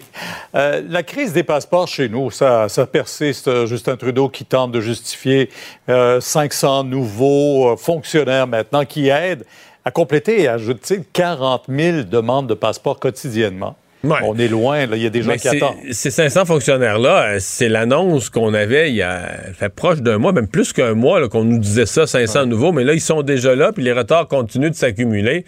Non, là, il y a un point où il y a, un- il y a une responsabilité, il y a une obligation du gouvernement là, d'arriver à des résultats. Euh, je sais pas ce qu'on doit faire, est-ce qu'on doit déplacer des fonctionnaires d'un autre ministère pour venir aider temporairement à rattraper le retard. Sincèrement, euh, ça fait quelques semaines qu'on a des reportages là-dessus, ils sont un peu plus ridicules chaque fois. Regardez les images. Les gens sont avec des chaises pour aller attendre un passeport. Ça arrive à 6 heures le matin. Tu sais, ça pue d'allure dans un parti sérieux. Les gens, des gens qui retournent une fois, deux fois, trois fois. Puis là, ça va finir, ça va gâcher des voyages, ça va, de- ça va avoir des conséquences. Donc, je sais pas qu'est-ce qu'on doit faire du côté du gouvernement fédéral, mais il y a une... euh, tu sais, quand, quand c'est rendu que tu poses des questions au premier ministre sur la capacité de son gouvernement de livrer des passeports, il y, a une, il y a une obligation de résultat, une obligation de trouver des, euh, des solutions, puis, puis vite, puis immédiate. là. Une urgence d'agir, oui. Euh, Boris Johnson au Royaume-Uni, bon, euh, il survit bien sûr à cette motion de défiance à son endroit, mais 59% d'appui, est-ce que ce sera suffisant quand on regarde? euh, on a l'impression que quand ce processus-là est enclenché, sa prédécesseur, Theresa May, n'avait pas survécu longtemps. après. Elle a démissionné avec plus d'appui que ça, puis Mme Thatcher avait parti avec plus d'appui que ça. La seule réponse, normalement, là, il devrait plus être là. Mais c'est tellement grave ce qu'il a fait, Pierre. C'est pas, pas excusable non plus, là. Il imposait des règles de confinement à son peuple. Puis lui, il les respectait pas. À la au 10 Downing Street, la résidence officielle du premier ministre, des parties, le vin, des vins fromages, des dizaines d'employés qui étaient là. Puis il est contesté, mais avec une raison là, fondamentale. Là. C'est faites ce que je dis, faites pas ce que je fais. Tu mets une directive, tu fais toi-même le contraire. Bon, est-ce qu'il va pouvoir survivre? Il semble que Boris Johnson est l'ultime politicien Teflon, que toute sa carrière, il est passé à travers des choses où d'autres euh, ont passé à la trappe. Mais disons que cette fois-ci, c'est un très gros test. Quand tu dis qu'il y a 150 députés dans ton propre parti, là, des conservateurs, des gens de son parti, qui veulent te mettre dehors, comment tu survis à ça dans un caucus? Je sais pas. Là. Comment tu justifies le party game quand tu as été toi-même? il a payé. vrai, on se rappelle, Mais en là, il- première vague, très malade, hospitalisé, Ah ouais? intubé. Ah ouais? Puis là, il paye les amendes, là, parce qu'il il a été pris là, en flagrant délit. Il y a des amendes qui ont été remises pour des parties illégaux. Puis là, il va payer l'amende, mais il va rester premier ministre. C'est assez gros. Mario, demain, 10h sur LCN. Au revoir. Alors, Alexandre, sinon, il y a une autre nouvelle qui nous vient de l'Auto-Québec. Eh ben, peut-être une bonne nouvelle pour certains de nos auditeurs. Ben oui, peut-être une bonne nouvelle. Vous êtes peut-être l'une des six personnes qui a gagné des montants à l'Auto-Québec entre 500 000 et 2 millions. Hein, il y a un lot de 2 millions qui a été gagné euh, à Montréal le 4 juin. Donc, allez vérifier ça. Trois lots d'un million en ce moment aussi gagnés à la capitale nationale, à la Naudière et à Montréal. Deux autres plus petits lots, 700 Ça, le 4 juin, c'est samedi, là. Ouais, 4 juin, ça c'est samedi. 3 juin, c'était jeudi, euh, vendredi dernier, pardon. Donc, euh, ça vaut la peine quand même d'aller L'Auto-Québec cherche des millionnaires du, week-end. Cherche des millionnaires. S'il y a personne qui se réclame, j'irai, moi, dire un petit coucou. Mais non, il y en a encore 6 personnes qui ont 12 mois, c'est quand même long, pour aller réclamer son prix. Vérifiez donc votre billet, puis oubliez-le pas dans un, dans un coffre à gants dans l'auto. Ça serait bien malheureux. La mauvaise nouvelle là-dedans, c'est que c'est sûr que c'est pas moi. C'est sûr, c'est pas toi, moi non plus. C'est sûr que j'ai pas gagné. J'en ai pas acheté. Mais non. C'est la vie. Merci Alexandre, merci à vous d'avoir été là. On se donne rendez-vous demain 15h30. Sophie Durocher s'en vient. Bonne soirée. Cube Radio.